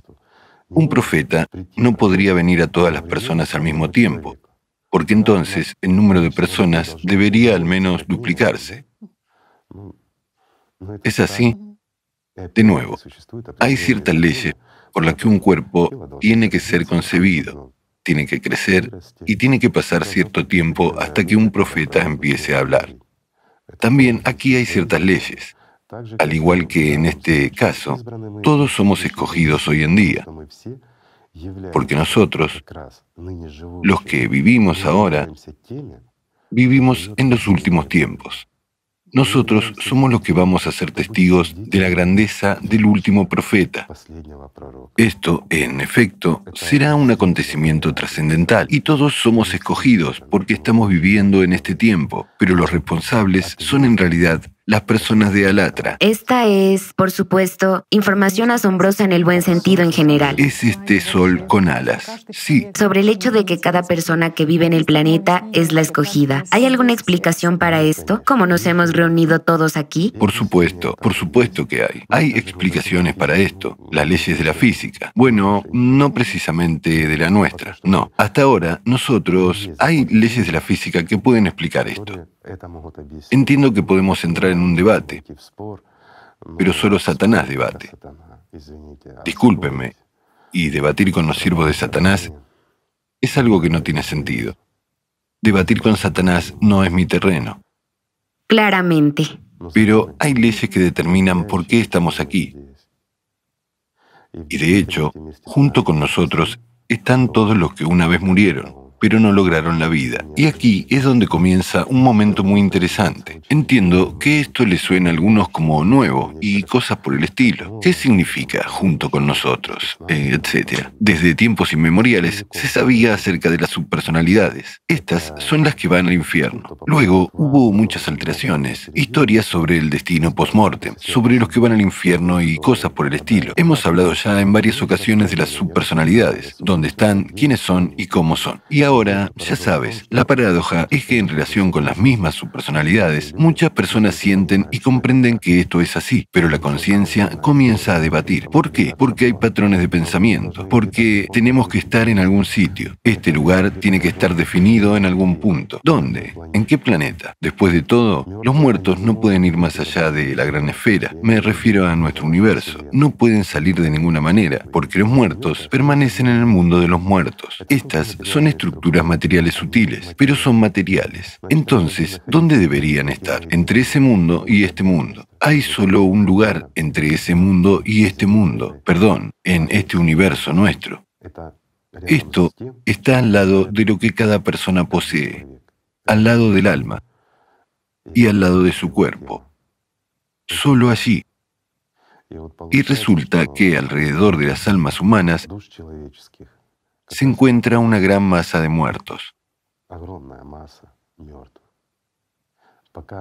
Hasta que no surja el ángel y la persona esté liberada espiritualmente, estos muertos acompañan el renacimiento del alma. Se dice, pero ella no renace, sino que pasa de un cuerpo a otro y lleva consigo la personalidad del que murió nuevamente. ¿Qué es la subpersonalidad? Subpersonalidad, bueno, se ha contado mucho. En principio, y en estos cuentos de hadas de varios escritores del pasado, se ha contado mucho sobre lo que experimentan y cómo viven. Pero digámoslo de manera más simple, somos nosotros sin brazos, sin piernas y sin nuestros cuerpos, pero con nuestras emociones, con una comprensión de este mundo Sí, podemos oír, pero no podemos ver y no podemos sentir.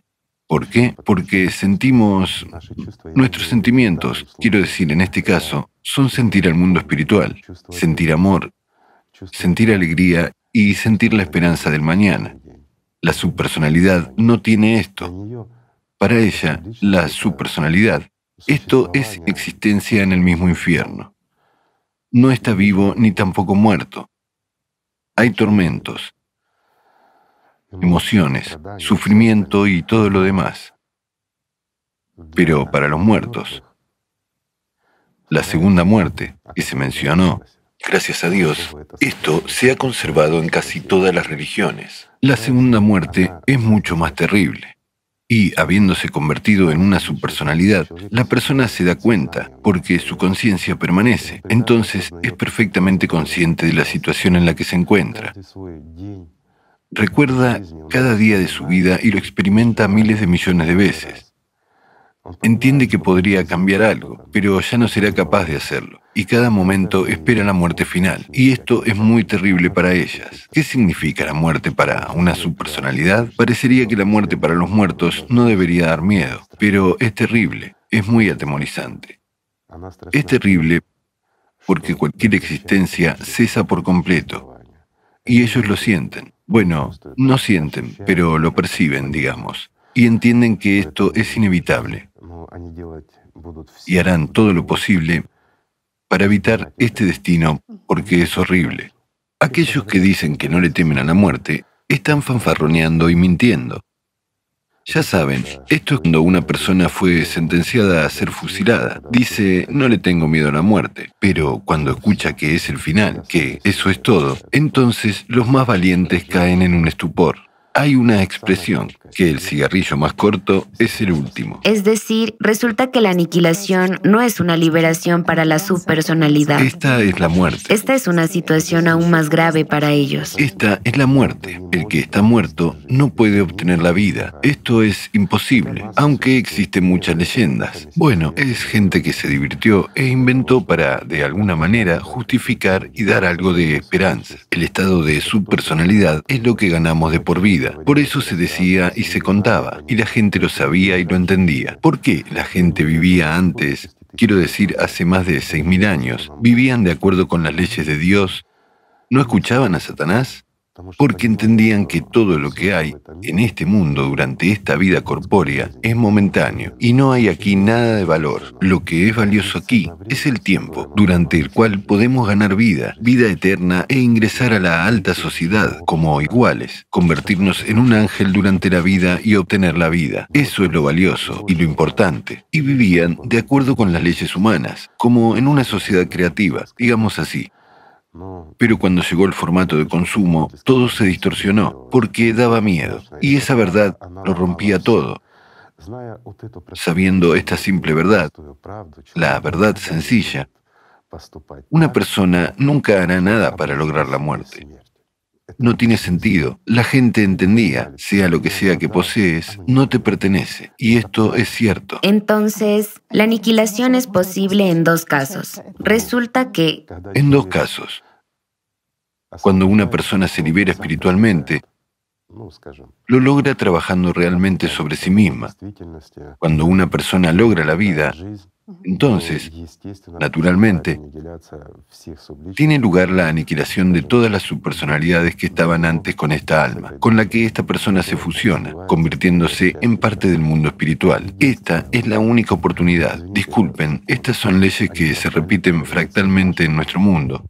Así que es verdad. Y lo sienten y saben que no todo es tan sencillo pero luego fue reemplazado por historias, cuentos de hadas, y lo olvidamos un poco. Entonces, cuando una persona toma el camino espiritual y realmente comienza su camino de madurez espiritual, el camino hacia la liberación, la salida de la esclavitud de Satanás, hacia la adquisición de la vida, las subpersonalidades siempre se interponen en contra en el camino, porque para ellos es la muerte. Esta es una de las pruebas. Una persona debe pasar por encima de las subpersonalidades. Una persona debe pasar por encima de Satanás. ¿Qué se lo impide? Gastan sus últimas fuerzas tratando de interferir, pero solo a través de la conciencia. No pueden alcanzar a una persona como personalidad, pero pueden entrar en su conciencia. Y cuando una persona es lo suficientemente madura espiritualmente, pero basta con simplemente distraerse un poco en lo material, poniendo la atención en el lugar equivocado, más de lo necesario en lo material, en lo muerto. Y entonces comienzan los ataques, los ataques del propio sistema. Es decir, los pensamientos se aferran a lo material. En la persona surge una masa de emociones innecesarias, deseos y todo lo demás. Es decir, se distrae, se aleja de Dios. Y si hablamos de la segunda opción, la aniquilación. La segunda variante, cuando ocurre, es el juicio de Dios, cuando es una catástrofe general. Llamémoslo destrucción de este mundo. Usted describió el primer caso como, en principio, la subpersonalidad interfiere, como quiere preservar al menos su existencia temporal, interfiriendo con la personalidad. Y ahora está acercándose a un evento muy significativo, porque usted y yo, lo siento, todos nosotros, hablamos ahora sobre el evento más significativo predicho por la persona más grande entre la gente. Entonces, después de este evento, comenzará activamente el despertar de las subpersonalidades. Y cuanto más nos acerquemos al último día, más activos se volverán los muertos, más interferirán en la vida de los vivos.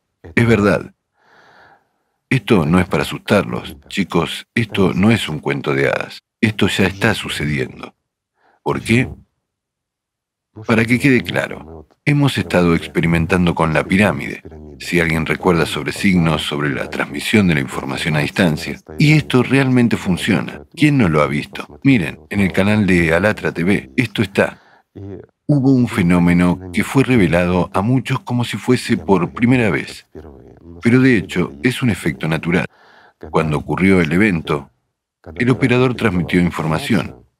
Por ejemplo, fue el jueves y la gente recibió información el martes. Bueno, ¿cómo pudo la gente de antemano conocer la respuesta de antemano? Y la escribieron, y la respuesta es absolutamente correcta. Es decir, el tiempo en el mundo material es lineal.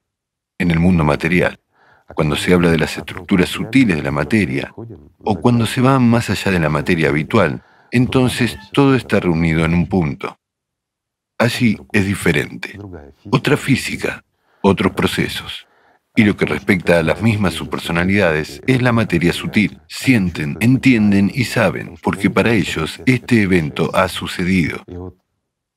Y la paradoja es que a lo largo de varios años, conocidos psiquiatras, psicólogos, han comenzado a hacer preguntas y a notar que cada vez ingresan más personas que se quejan de problemas de sueño. Es decir, la gente tiene más sueños, sueños activos, cuando se encuentran con sus parientes muertos, con personas desconocidas, una masa de extraños que le dan vueltas en la mente.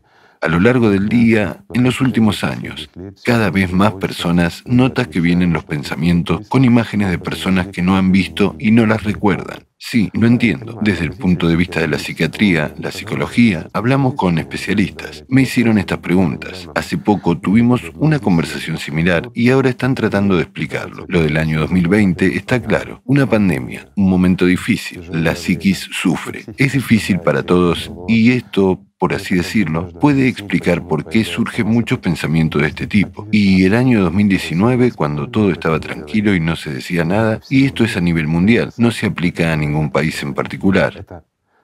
Este es un efecto que se observa en todo el mundo y se está viendo hasta tal punto que ya ha sido advertido por los expertos, pero se preguntaban en el sentido de ¿qué está pasando? ¿Por qué aparecen muchos enfermos? Estas personas no están enfermas, solo son el tipo de personas que se dan cuenta de las anormalidades que están ocurriendo. No todas las personas pueden notarlo. Después de todo, muchas personas, incluso cuando los muertos están activos, no los notarán. Para ellos esto es natural. Bueno, algunas caras están dando vuelta en sus mentes. Están hablando con ellos por costumbre. Muchos se verán involucrados en una discusión, conversación y cosas por el estilo. Pero, ¿por qué los muertos empezarán a atacar a los vivos? Precisamente para que los vivos elijan la vida y no la muerte. Las, las subpersonalidades lucharán por sus vidas y ya están luchando. Es decir, ¿esto es una especie de altruismo? No es altruismo. La subpersonalidad no puede ser altruista. Es por eso que es una subpersonalidad. Fue egoísta durante su vida. Por eso se convirtió en muerta. Pero para ella, la aniquilación es horrible. Es el final. Es la oscuridad.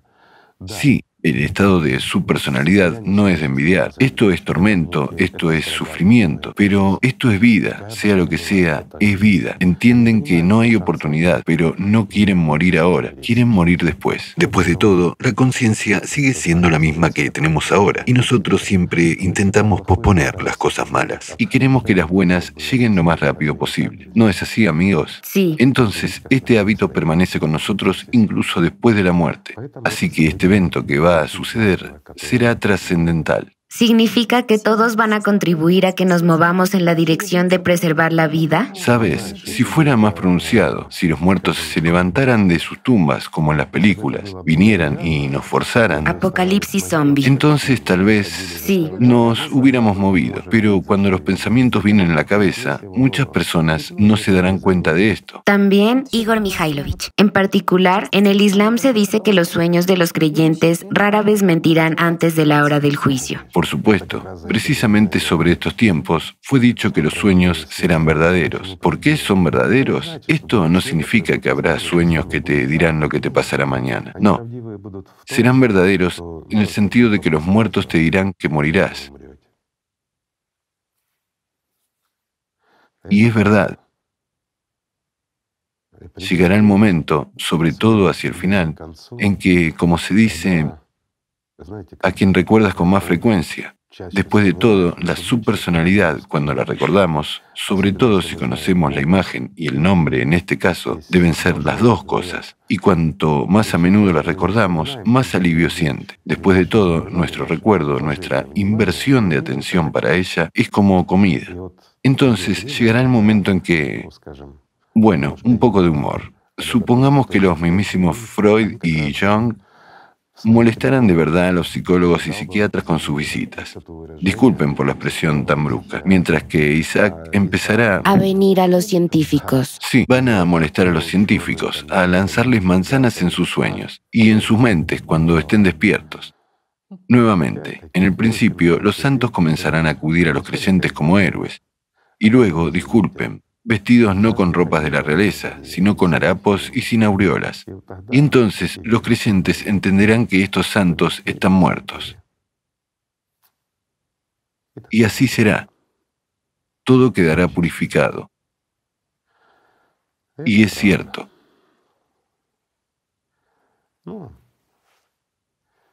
Hay que pensar en cosas buenas y hay que estar en sintonía con lo bueno. Y hay que hacer cosas buenas. Todo comienza con nuestros pensamientos.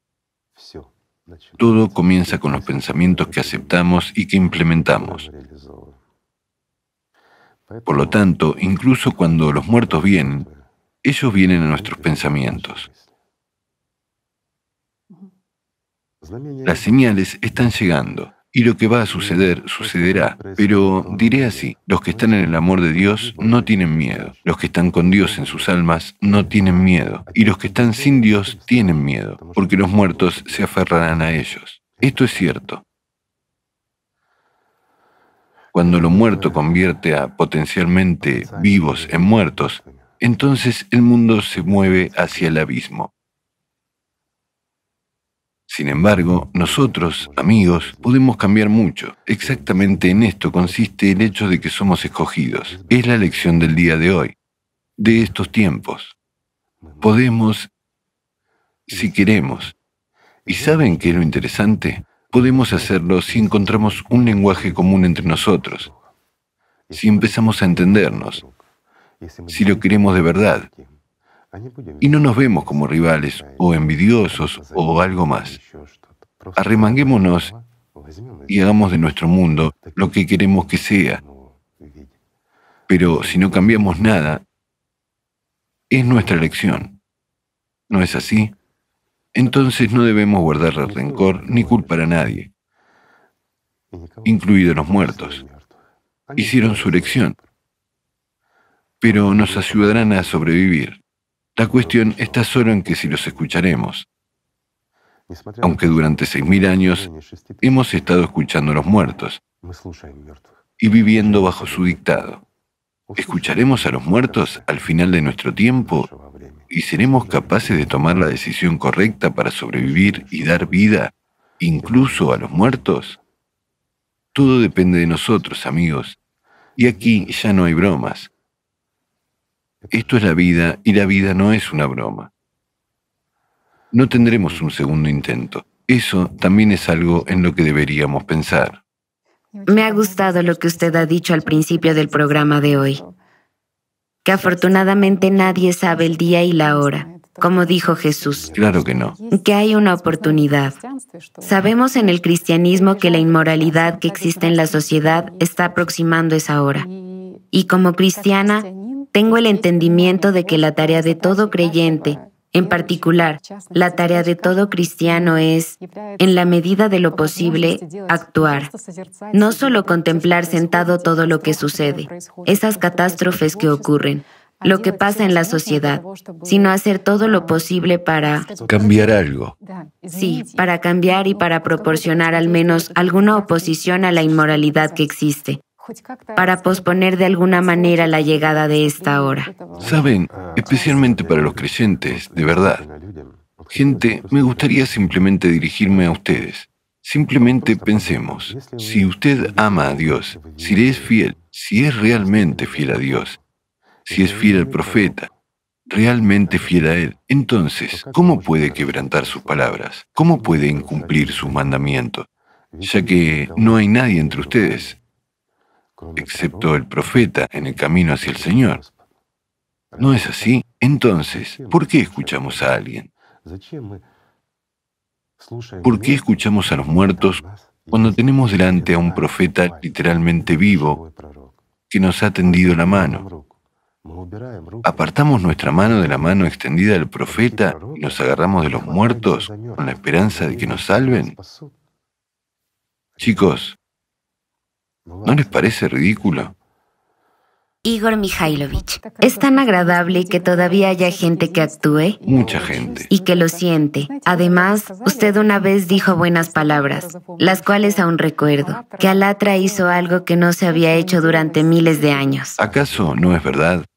Dentro de unos días tendrá lugar este acontecimiento. En los últimos seis mil años no ha ocurrido y no podría haber ocurrido. Y solo ocurre ahora porque la ciencia ha evolucionado, porque tenemos la tecnología que nos permite unirnos. ¿Por qué? Los representantes de toda la humanidad pueden reunirse en un punto y purificar la verdad, separando lo muerto de lo vivo, liberando así la verdad. Esto solo lo pueden hacer representantes de toda la humanidad. Esto fue dicho por el más grande de los hombres, ¿no es así? Sí. ¿Cómo se podría haber hecho sin capacidades técnicas? De ninguna manera. Esta era respuesta a la pregunta de por qué muchas religiones se interponían muy fuertemente en el camino de la ciencia. Muchas, pero no el Islam. ¿Y cuál es la grandeza del profeta mismo, el último profeta, el mejor de los hombres? En que fue él quien desarrolló la ciencia en una época en la que otras religiones se interponían en el camino. ¿Por qué se interponían en el camino? Porque sabían que el avance de la ciencia conduciría a un acontecimiento en el que la verdad estará al alcance de todos. ¿Y qué tendrán que hacer entonces? ¿Ir a trabajar? ¿Y qué pasa con el poder? ¿Y qué hay de, perdón, las almohadas suaves y los baños calientes? Eso es a lo que están acostumbrados. Pero, amigos míos, esas bañeras calientes están sobre nuestros hombros. Y ni siquiera diría sobre nuestros hombros. Están sobre nuestros ataúdes. Su precio es nuestra vida. Entonces, ¿vale la pena ser un soporte de las bañeras de otras personas? ¿O bien convertirse en iguales entre iguales y entrar en la alta sociedad? Una simple pregunta. Después de todo, la elección es nuestra. Genial. Igor Mikhailovich, también tocó usted el tema de la tecnología. Por supuesto. Solo quiero contarles lo que la gente compartió, lo que dicen sobre el profeta Mahoma que nuestros contemporáneos solo ahora pueden entender. Exclusivamente. De lo que estaba hablando. Exclusivamente, porque sus palabras durante cientos de años fueron incomprensibles para la gente, y él estaba hablando de nuestros tiempos. Sí. Cuando la ciencia se desarrollaría. Es por eso por lo que promovió el desarrollo de la ciencia en todas las formas posibles. De hecho, en su época, la educación se hizo accesible a las mujeres, a los niños y a todo el mundo. Él se preocupó por su desarrollo. Les diré aún más, todo el mundo lo sabe, pero seguimos jugando a las mentiras. Sí, usted dijo una vez, y me llamó la atención, ¿cuántos hechos se conocen de cuando los descubrimientos científicos del pasado fueron apropiados descaradamente por personas que simplemente Sí, tomaron e hicieron traducciones de lo que se descubrió en el Islam cientos de años antes que ellos. No es así, y ahora los exaltamos, olvidándonos de los verdaderos autores. Díganme, ¿somos honestos o no? Y apoyamos esta mentira de la misma forma que apoyamos estas bañeras calientes con mentirosos sobre nuestros hombros. Se puede decir prácticamente sobre nuestros ataúdes. ¿Para qué necesitamos esto? ¿Qué sentido tiene? Díganme. Aquí es donde tenemos la elección. ¿Vamos a seguir siendo soportes bajo las bañeras de otros? ¿O tenderemos la mano a la mano tendida de nuestro profeta? Una simple pregunta. La elección es nuestra, amigos, y no hay nadie entre nosotros. Solo nosotros. Nosotros decidimos. Este es el sentido de la ciencia, Solcito. Sí. Y que a través de su desarrollo podemos hacer lo que ya entonces el más grande entre la gente dijo que pasaría y que sería un acontecimiento histórico. Él mencionó que los pastores construirán edificios de gran altura. Por supuesto. Competirán por el edificio más alto y que la gente hablará con la punta. Del látigo, sí. De su látigo, sí. Y con la correa de su sandalia. O de una sandalia. ¿Y cómo podría explicarse esto? O que la cadera informará a la persona Informará. sobre lo que estaban haciendo los miembros de su hogar. La gente en ese momento no entendía. Solo ahora podemos entender cómo puede suceder esto. ¿Podría la gente haber entendido esto hace 200 años? No, claro que no, por supuesto que no pudieron. Y hace mil años no podían. Sí, distorsionaron un poco sus palabras, pero gracias a Dios, aún así, al menos a través de alguna alegoría, nos lo transmitieron. Por supuesto. Sí, me gustaría añadir que el profeta estaba diciendo que vendrá el imam del tiempo, el Mahdi, y estará con sus aliados de diferentes países y áreas que seguirán un objetivo, uno para todos. Es decir, actuarán por el bien de toda la humanidad y lograrán que el Mahdi gane. Y la victoria de Mahdi, según el Hadith, es la purificación del conocimiento y la creación del reino de Dios en la tierra. Por lo tanto, lo diré simplemente. Mahdi vive en cada uno de nosotros, amigos. Es solo cuestión de qué predominará en nosotros el Mahdi que cambiará el mundo para mejorar, o ese soporte, ese ataúd bajo la bañera de otro. Esa es la elección que nos corresponde. Miren qué sencillo es todo. Cuando se eliminan las complejidades, todo se vuelve simple. También me gustaría mucho hablar sobre la sociedad creativa, sobre la construcción de la sociedad creativa. Usted sabe, en el cristianismo, en particular en la ortodoxia, nos enseñaron que el amor al prójimo no es solo un sentimiento, que es una acción inmediata, que también debemos ayudar a los pobres y que debemos proteger a la gente de ciertos peligros, que, en general, se han enseñado muchas cosas que permiten poner en práctica precisamente eso. No es que debemos hacerlo, debería ser nuestra necesidad. Sí. No es un deber, como cuando debemos algo a alguien. Debería ser nuestra vida natural. ¿No hablaba Jesús de la misma sociedad creativa? Lo hizo. ¿No habló el último profeta, el más grande entre la gente, de una sociedad creativa? Lo hizo. ¿De qué estaban hablando? Hablaron de la sociedad creativa. Sí, Chicos, esto es solo un nombre, son epítetos. Hablaron de cómo deberíamos vivir. Una sociedad creativa es simplemente una compilación de lo que hablaron. Este es el nombre que creamos todos juntos. ¿De qué otra manera puedes llamarlo? Una sociedad creativa, la construcción Sí. de lo que realmente soñaron los profetas. También dijeron que debemos actuar de esta manera y debemos vivir de esta manera. ¿Y quién no quiere vivir así? Más del 99% sueña con vivir de esta manera en este mundo. Chicos, ¿por qué soñar si podemos vivir allí? Lo siento, les daré un ejemplo muy simple. Estás sentado en la cocina y a distancia de un brazo extendido está el refrigerador y te apetece mucho comer algo sabroso en ese refrigerador. Entonces estás sentado durante dos horas y sufres simplemente por el hecho de que realmente quieres comer ese pastel o sándwich. Está al alcance de la mano. ¿Por qué estás sufriendo? Abre la nevera, tómalo y cómelo. Bueno, ¿no es así? sí. Yo, por supuesto, como persona ortodoxa, como cristiana, puedo decir que solo en una sociedad creativa hoy en día es posible realizar estos principios de un verdadero cristiano, un verdadero musulmán. Muy bien, pero ¿qué significa musulmán? Bueno, que yo sepa, digamos que hay un hadiz muy interesante, de cuando se le preguntó al profeta quién era su familia. Y él respondió que cada persona justa es de su familia. Todos los que aman a Dios Sí, son de mi familia. Todos los que aman a Dios son de mi casa. Somos todos una familia. por supuesto. Nos hemos dividido, ¿entiendes? Más bien, el Saitán nos dividió mediante los que toman baños a costa de nosotros. Nos dividió en cristianos, musulmanes. Esta es una lucha constante, una lucha interior. El mismo cristianismo se dividió en tantas corrientes, Sí, dividieron el Islam. ¿De qué estamos hablando? ¿Y quién los dividió? ¿Los vivos? ¿Fieles al profeta y a Alá? ¿Quién dividió nuestras religiones? ¿Quién tergiversó las palabras, perdón, de nuestros profetas? ¿Y para qué? ¿Para hacerlo mejor para nosotros o para ellos? Una pregunta simple. ¿Y de qué estaban hablando los mismos profetas? Hablaron de la sociedad creativa. Soñaron con ese mundo en el que pusieron sus vidas. Imagínense, los mejores de nosotros están poniendo sus vidas en nosotros. ¿Quién de ustedes, amigos, ha invertido la vida, excepto en sus hijos?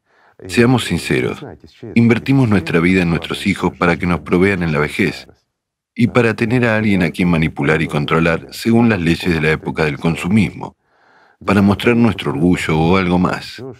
Y luego nos ponemos nerviosos cuando los niños crecen y simplemente dejan de obedecernos. Después de todo, olvidamos que nuestro hijo es un ser humano y tiene derecho a elegir su vida. ¿Correcto? Correcto. Pero nosotros, ¿qué queremos? Que nos obedezcan. Queremos ser héroes. El poder. Y este poder y el ansia por el poder de los muertos se interpusieron en el camino de la verdad con la cual vinieron los profetas. y la humanidad. Y ahora ha llegado el momento en que la humanidad puede pasar por encima de este fenómeno muerto y llegar a lo vivo. ¿No es maravilloso? Por supuesto, después de todo, cuando vinieron los profetas, también vinieron a cada persona. Sí, Y hablaron sobre este mensaje, que las personas tienen que vivir en amor el uno por el otro. Recordé que en el Islam, que las personas sean humanos. sí, recordé que en el Islam se dice que los más amados por Alá son aquellos que traen más beneficio.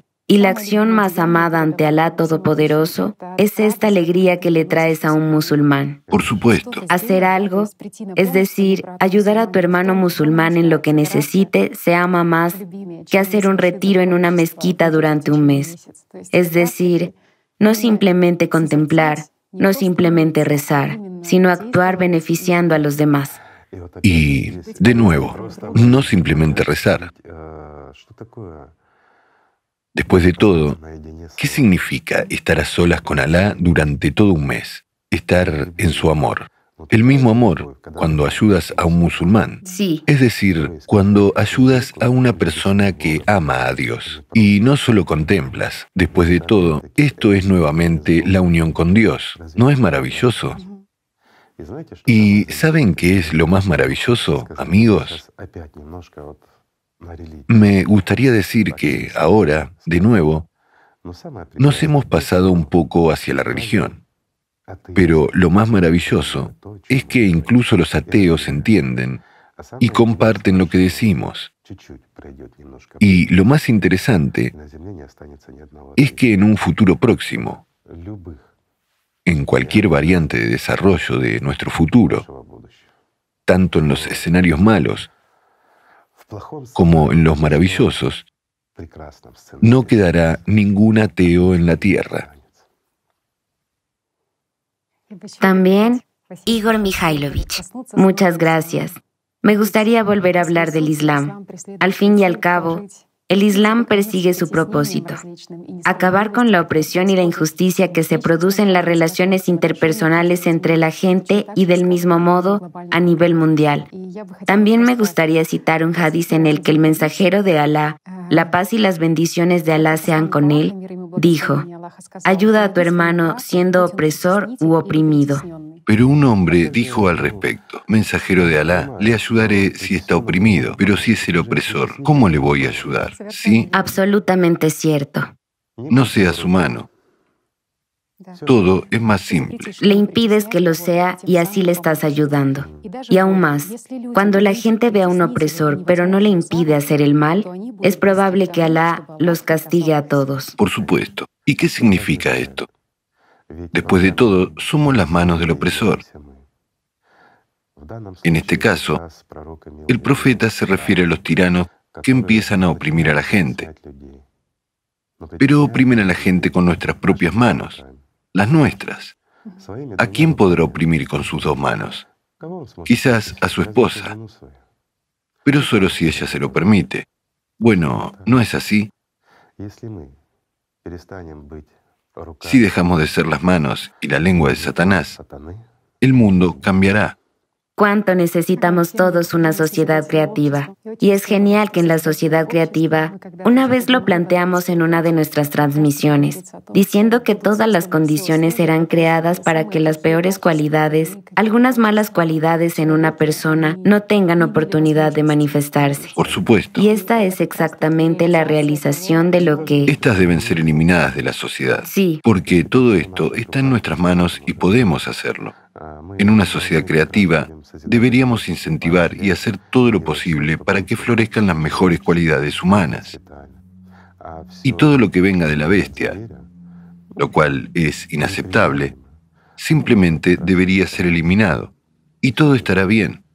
Y el mundo será hermoso. ¿Sabe usted, Igor Mihalovich, Mirando el mundo en el que vivimos ahora, uno entiende que la gente carece del conocimiento de que la elección determinante está en sus manos. Algunas personas creen que todo está predeterminado y nada se puede cambiar en su destino. Solo se quejan de que... En cierto modo, le echan la culpa de todo al destino. Este es nuestro destino. Amigos míos, no existe el destino. Si una persona está con Dios, entonces generalmente es impredecible. Simplemente vive, fue el diablo quien hizo para su esclavo el horario de su vida. Pero esto tampoco es el destino. Este es un horario hecho por el diablo, ¿verdad?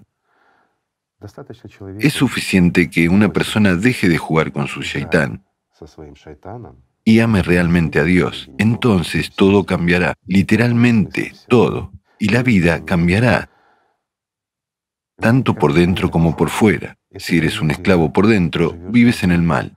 Entonces habrá maldad a tu alrededor. Después de todo, de nuevo, digan lo que digan, si quieres cambiar el mundo, empieza por ti mismo. ¿Por qué? Después de todo, puedes cambiar una gran parte de este mundo, ¿verdad? Después de todo, cada uno de nosotros cree que Él es una gran parte del mundo, así que primero cambiaremos una gran parte del mundo, a nosotros mismos, y luego cambiaremos lo que queda, es decir, el resto del mundo. Esto es egoísmo, amigos. Lamentablemente, esto es cierto. Cada uno de nosotros se considera una gran parte de este mundo. Y habiéndose cambiado usted mismo, vea lo fácil que es cambiar al mundo. Son bromas, pero es verdad. Es importante entender que Dios le dio a las personas todo para su vida. Pero Satanás lo usurpó. Así que solo tenemos que devolvernoslo a nosotros mismos. Y lo usurpó todo a través de nuestros pensamientos, a través de nuestras acciones. Pero cada acción tiene un pensamiento como precursor. Por lo tanto, Satanás debe ser atrapado en los pensamientos de uno y expulsado de allí. Entonces, no habrá malas acciones. Miren qué sencillo es todo. Si todos comienzan a trabajar en sí mismos, si todos se niegan a servir a Satanás, Dios reinará en nuestras almas y en este mundo. Es simple, amigos, realmente simple. Todos nosotros, seamos quienes seamos, sea cual sea la religión a la que pertenezcamos o simplemente seamos, como muchos de nosotros, ateos, queremos vivir en un mundo bueno y hermoso, en un mundo en el que el amor de Dios florece, incluso si eres ateo. Esto es maravilloso. O, perdón, donde el odio de Satanás domina a todos. ¿Qué mundo es mejor? De eso estoy hablando. Les diré esto. El mayor ateo de este mundo es el ser humano, pero no Satanás. Es un ser humano que niega a Dios por servir a Satanás, mientras que Satanás sabe mejor que nadie que Dios existe. Piénsenlo, amigos. Sí, quiero vivir en un mundo en el que florezca el amor de Dios y la verdad. La verdad es que juntos podemos hacer todo, pero estando solo podemos solamente servir a Satanás. No se olviden de eso, amigos. Es para eso que es necesaria la atra, para que estemos juntos y, como legaron nuestros profetas, en igualdad de condiciones, ni superiores ni inferiores, y con amor el uno por el otro. Este es el significado de Alatra en sí. Saben, en realidad ahora, en nuestro tiempo, está ocurriendo este evento realmente significativo. Y su esencia es precisamente que nosotros, las personas, nosotros, la humanidad, volvemos nuestro rostro hacia nuestros profetas. Nos alejamos de Satanás y nos volvemos hacia Dios, ¿No es maravilloso? Esto es realmente genial, amigos. Este es, de hecho, un evento que, ya saben, cambiará gradualmente al mundo. Observé un fenómeno. Disculpen, me distraeré. En mi patio puse una piedra en el jardín delantero y se vio aburrido. Tomé, saben, hay tal, se llama mugo, esa hierba. La tomé, muy poco, y la puse en la grieta. ¿Saben lo que vi? Cómo crece. Y al final se convirtió en una hermosa piedra, muy interesante. Un poquito, solo un poco, pero luego cubrió casi toda la piedra. Después de todo, basta con hacer un pequeño esfuerzo y nuestro planeta volverá a ponerse verde. ¿Verdad? También hermoso. Me refiero desde la perspectiva medioambiental y desde la perspectiva humana, será cómodo y maravilloso para la vida en todos los aspectos. Y todo esto, amigos, está en nuestras manos. Y para esto solo se necesita un poco, un poco, una pizca de esfuerzo y todo cambiará. Es verdad. Hay también otro entendimiento muy interesante que tienen los cabalistas de que hay dos tiempos en la existencia del mundo, que hay un tiempo de trabajo y hay un tiempo de recompensa. Totalmente cierto. Y es interesante que... Seis mil años y en el umbral. Sí, que el tiempo de trabajo dura seis mil años y luego sigue el tiempo de recompensa. ¿Y en qué se diferencia, en principio? ¿Y cómo describir este tiempo de trabajo? Ellos dicen... De modo simple. Seis mil años es un formato de consumo y en el séptimo milenio debemos vivir en una sociedad creativa. Chicos, ya llegamos muy tarde. Verán, ya estamos viviendo en el séptimo milenio. Ya hace bastantes años, ¿sí? Sí. Pero todavía en formato consumista. Chicos, los cabalistas nos dijeron que debería ser así. Piénsenlo. Pero, ¿quién lo pondrá en práctica? ¿Quién lo pondrá en práctica? Sí, de hecho, se dice así, en este periodo de tiempo, es decir, el tiempo de trabajo, la inclinación al mal tiene poder y la persona debe superar esta inclinación al mal en sí mismo. Y de hecho, al borde del séptimo milenio, será el momento de la transición de este mundo al mundo del futuro. En el mundo del futuro, las personas tendrán cuerpos, pero ni el cuerpo ni ninguna otra materia tendrán poder sobre la persona. Y este es el estado al que se refieren los sabios cuando dicen que el Dios Altísimo fabricará alas para los justos. La gente se elevará por encima de todas sus necesidades materiales. Palabras de oro. Es por eso que la cábala es grande. Ha preservado el conocimiento del pasado y, por lo tanto, es grande. Pero llegamos tarde. Deberíamos haber tenido estos cambios en el cambio de milenio. Pero estábamos demasiado absorbidos por el formato consumista. Así es como se recuerdan sus palabras cuando usted dijo que nuestra generación será la primera generación en el camino del desarrollo de la civilización. O la última. O la última. Ya sabe, todo es fractal en la naturaleza, porque si recordamos la ciencia de los sistemas, dicen que cuando cualquier organismo o ecosistema o comunidades de organismos alcanzan algún punto crítico de inestabilidad, entonces le sucede.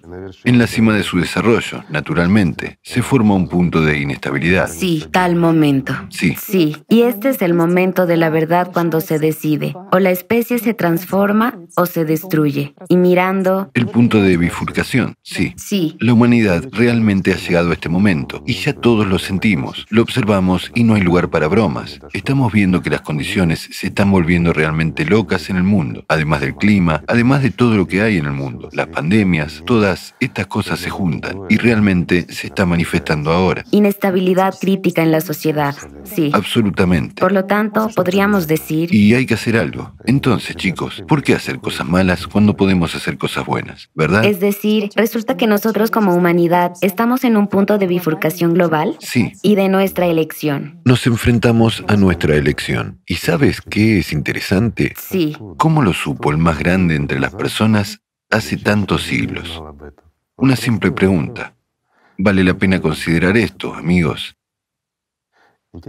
Es interesante cuando las profecías comienzan a hacerse realidad, cuando la historia se hace realidad ante tus ojos, cuando eres partícipe de la mismísima profecía. ¿No es interesante esto? Esto es lo que significa nuestra condición de escogidos Y responsabilidad. y una gran responsabilidad. Tienes razón. Por tanto, amigos míos, seamos responsables, responsables de nuestras vidas, responsables de las vidas de las generaciones pasadas y futuras. Hagamos la elección correcta y comencemos a amarnos los unos a los otros. Y hagamos al menos algo bueno. Gracias por estar con nosotros. Gracias. Gracias a usted. Gracias. Gracias, amigos.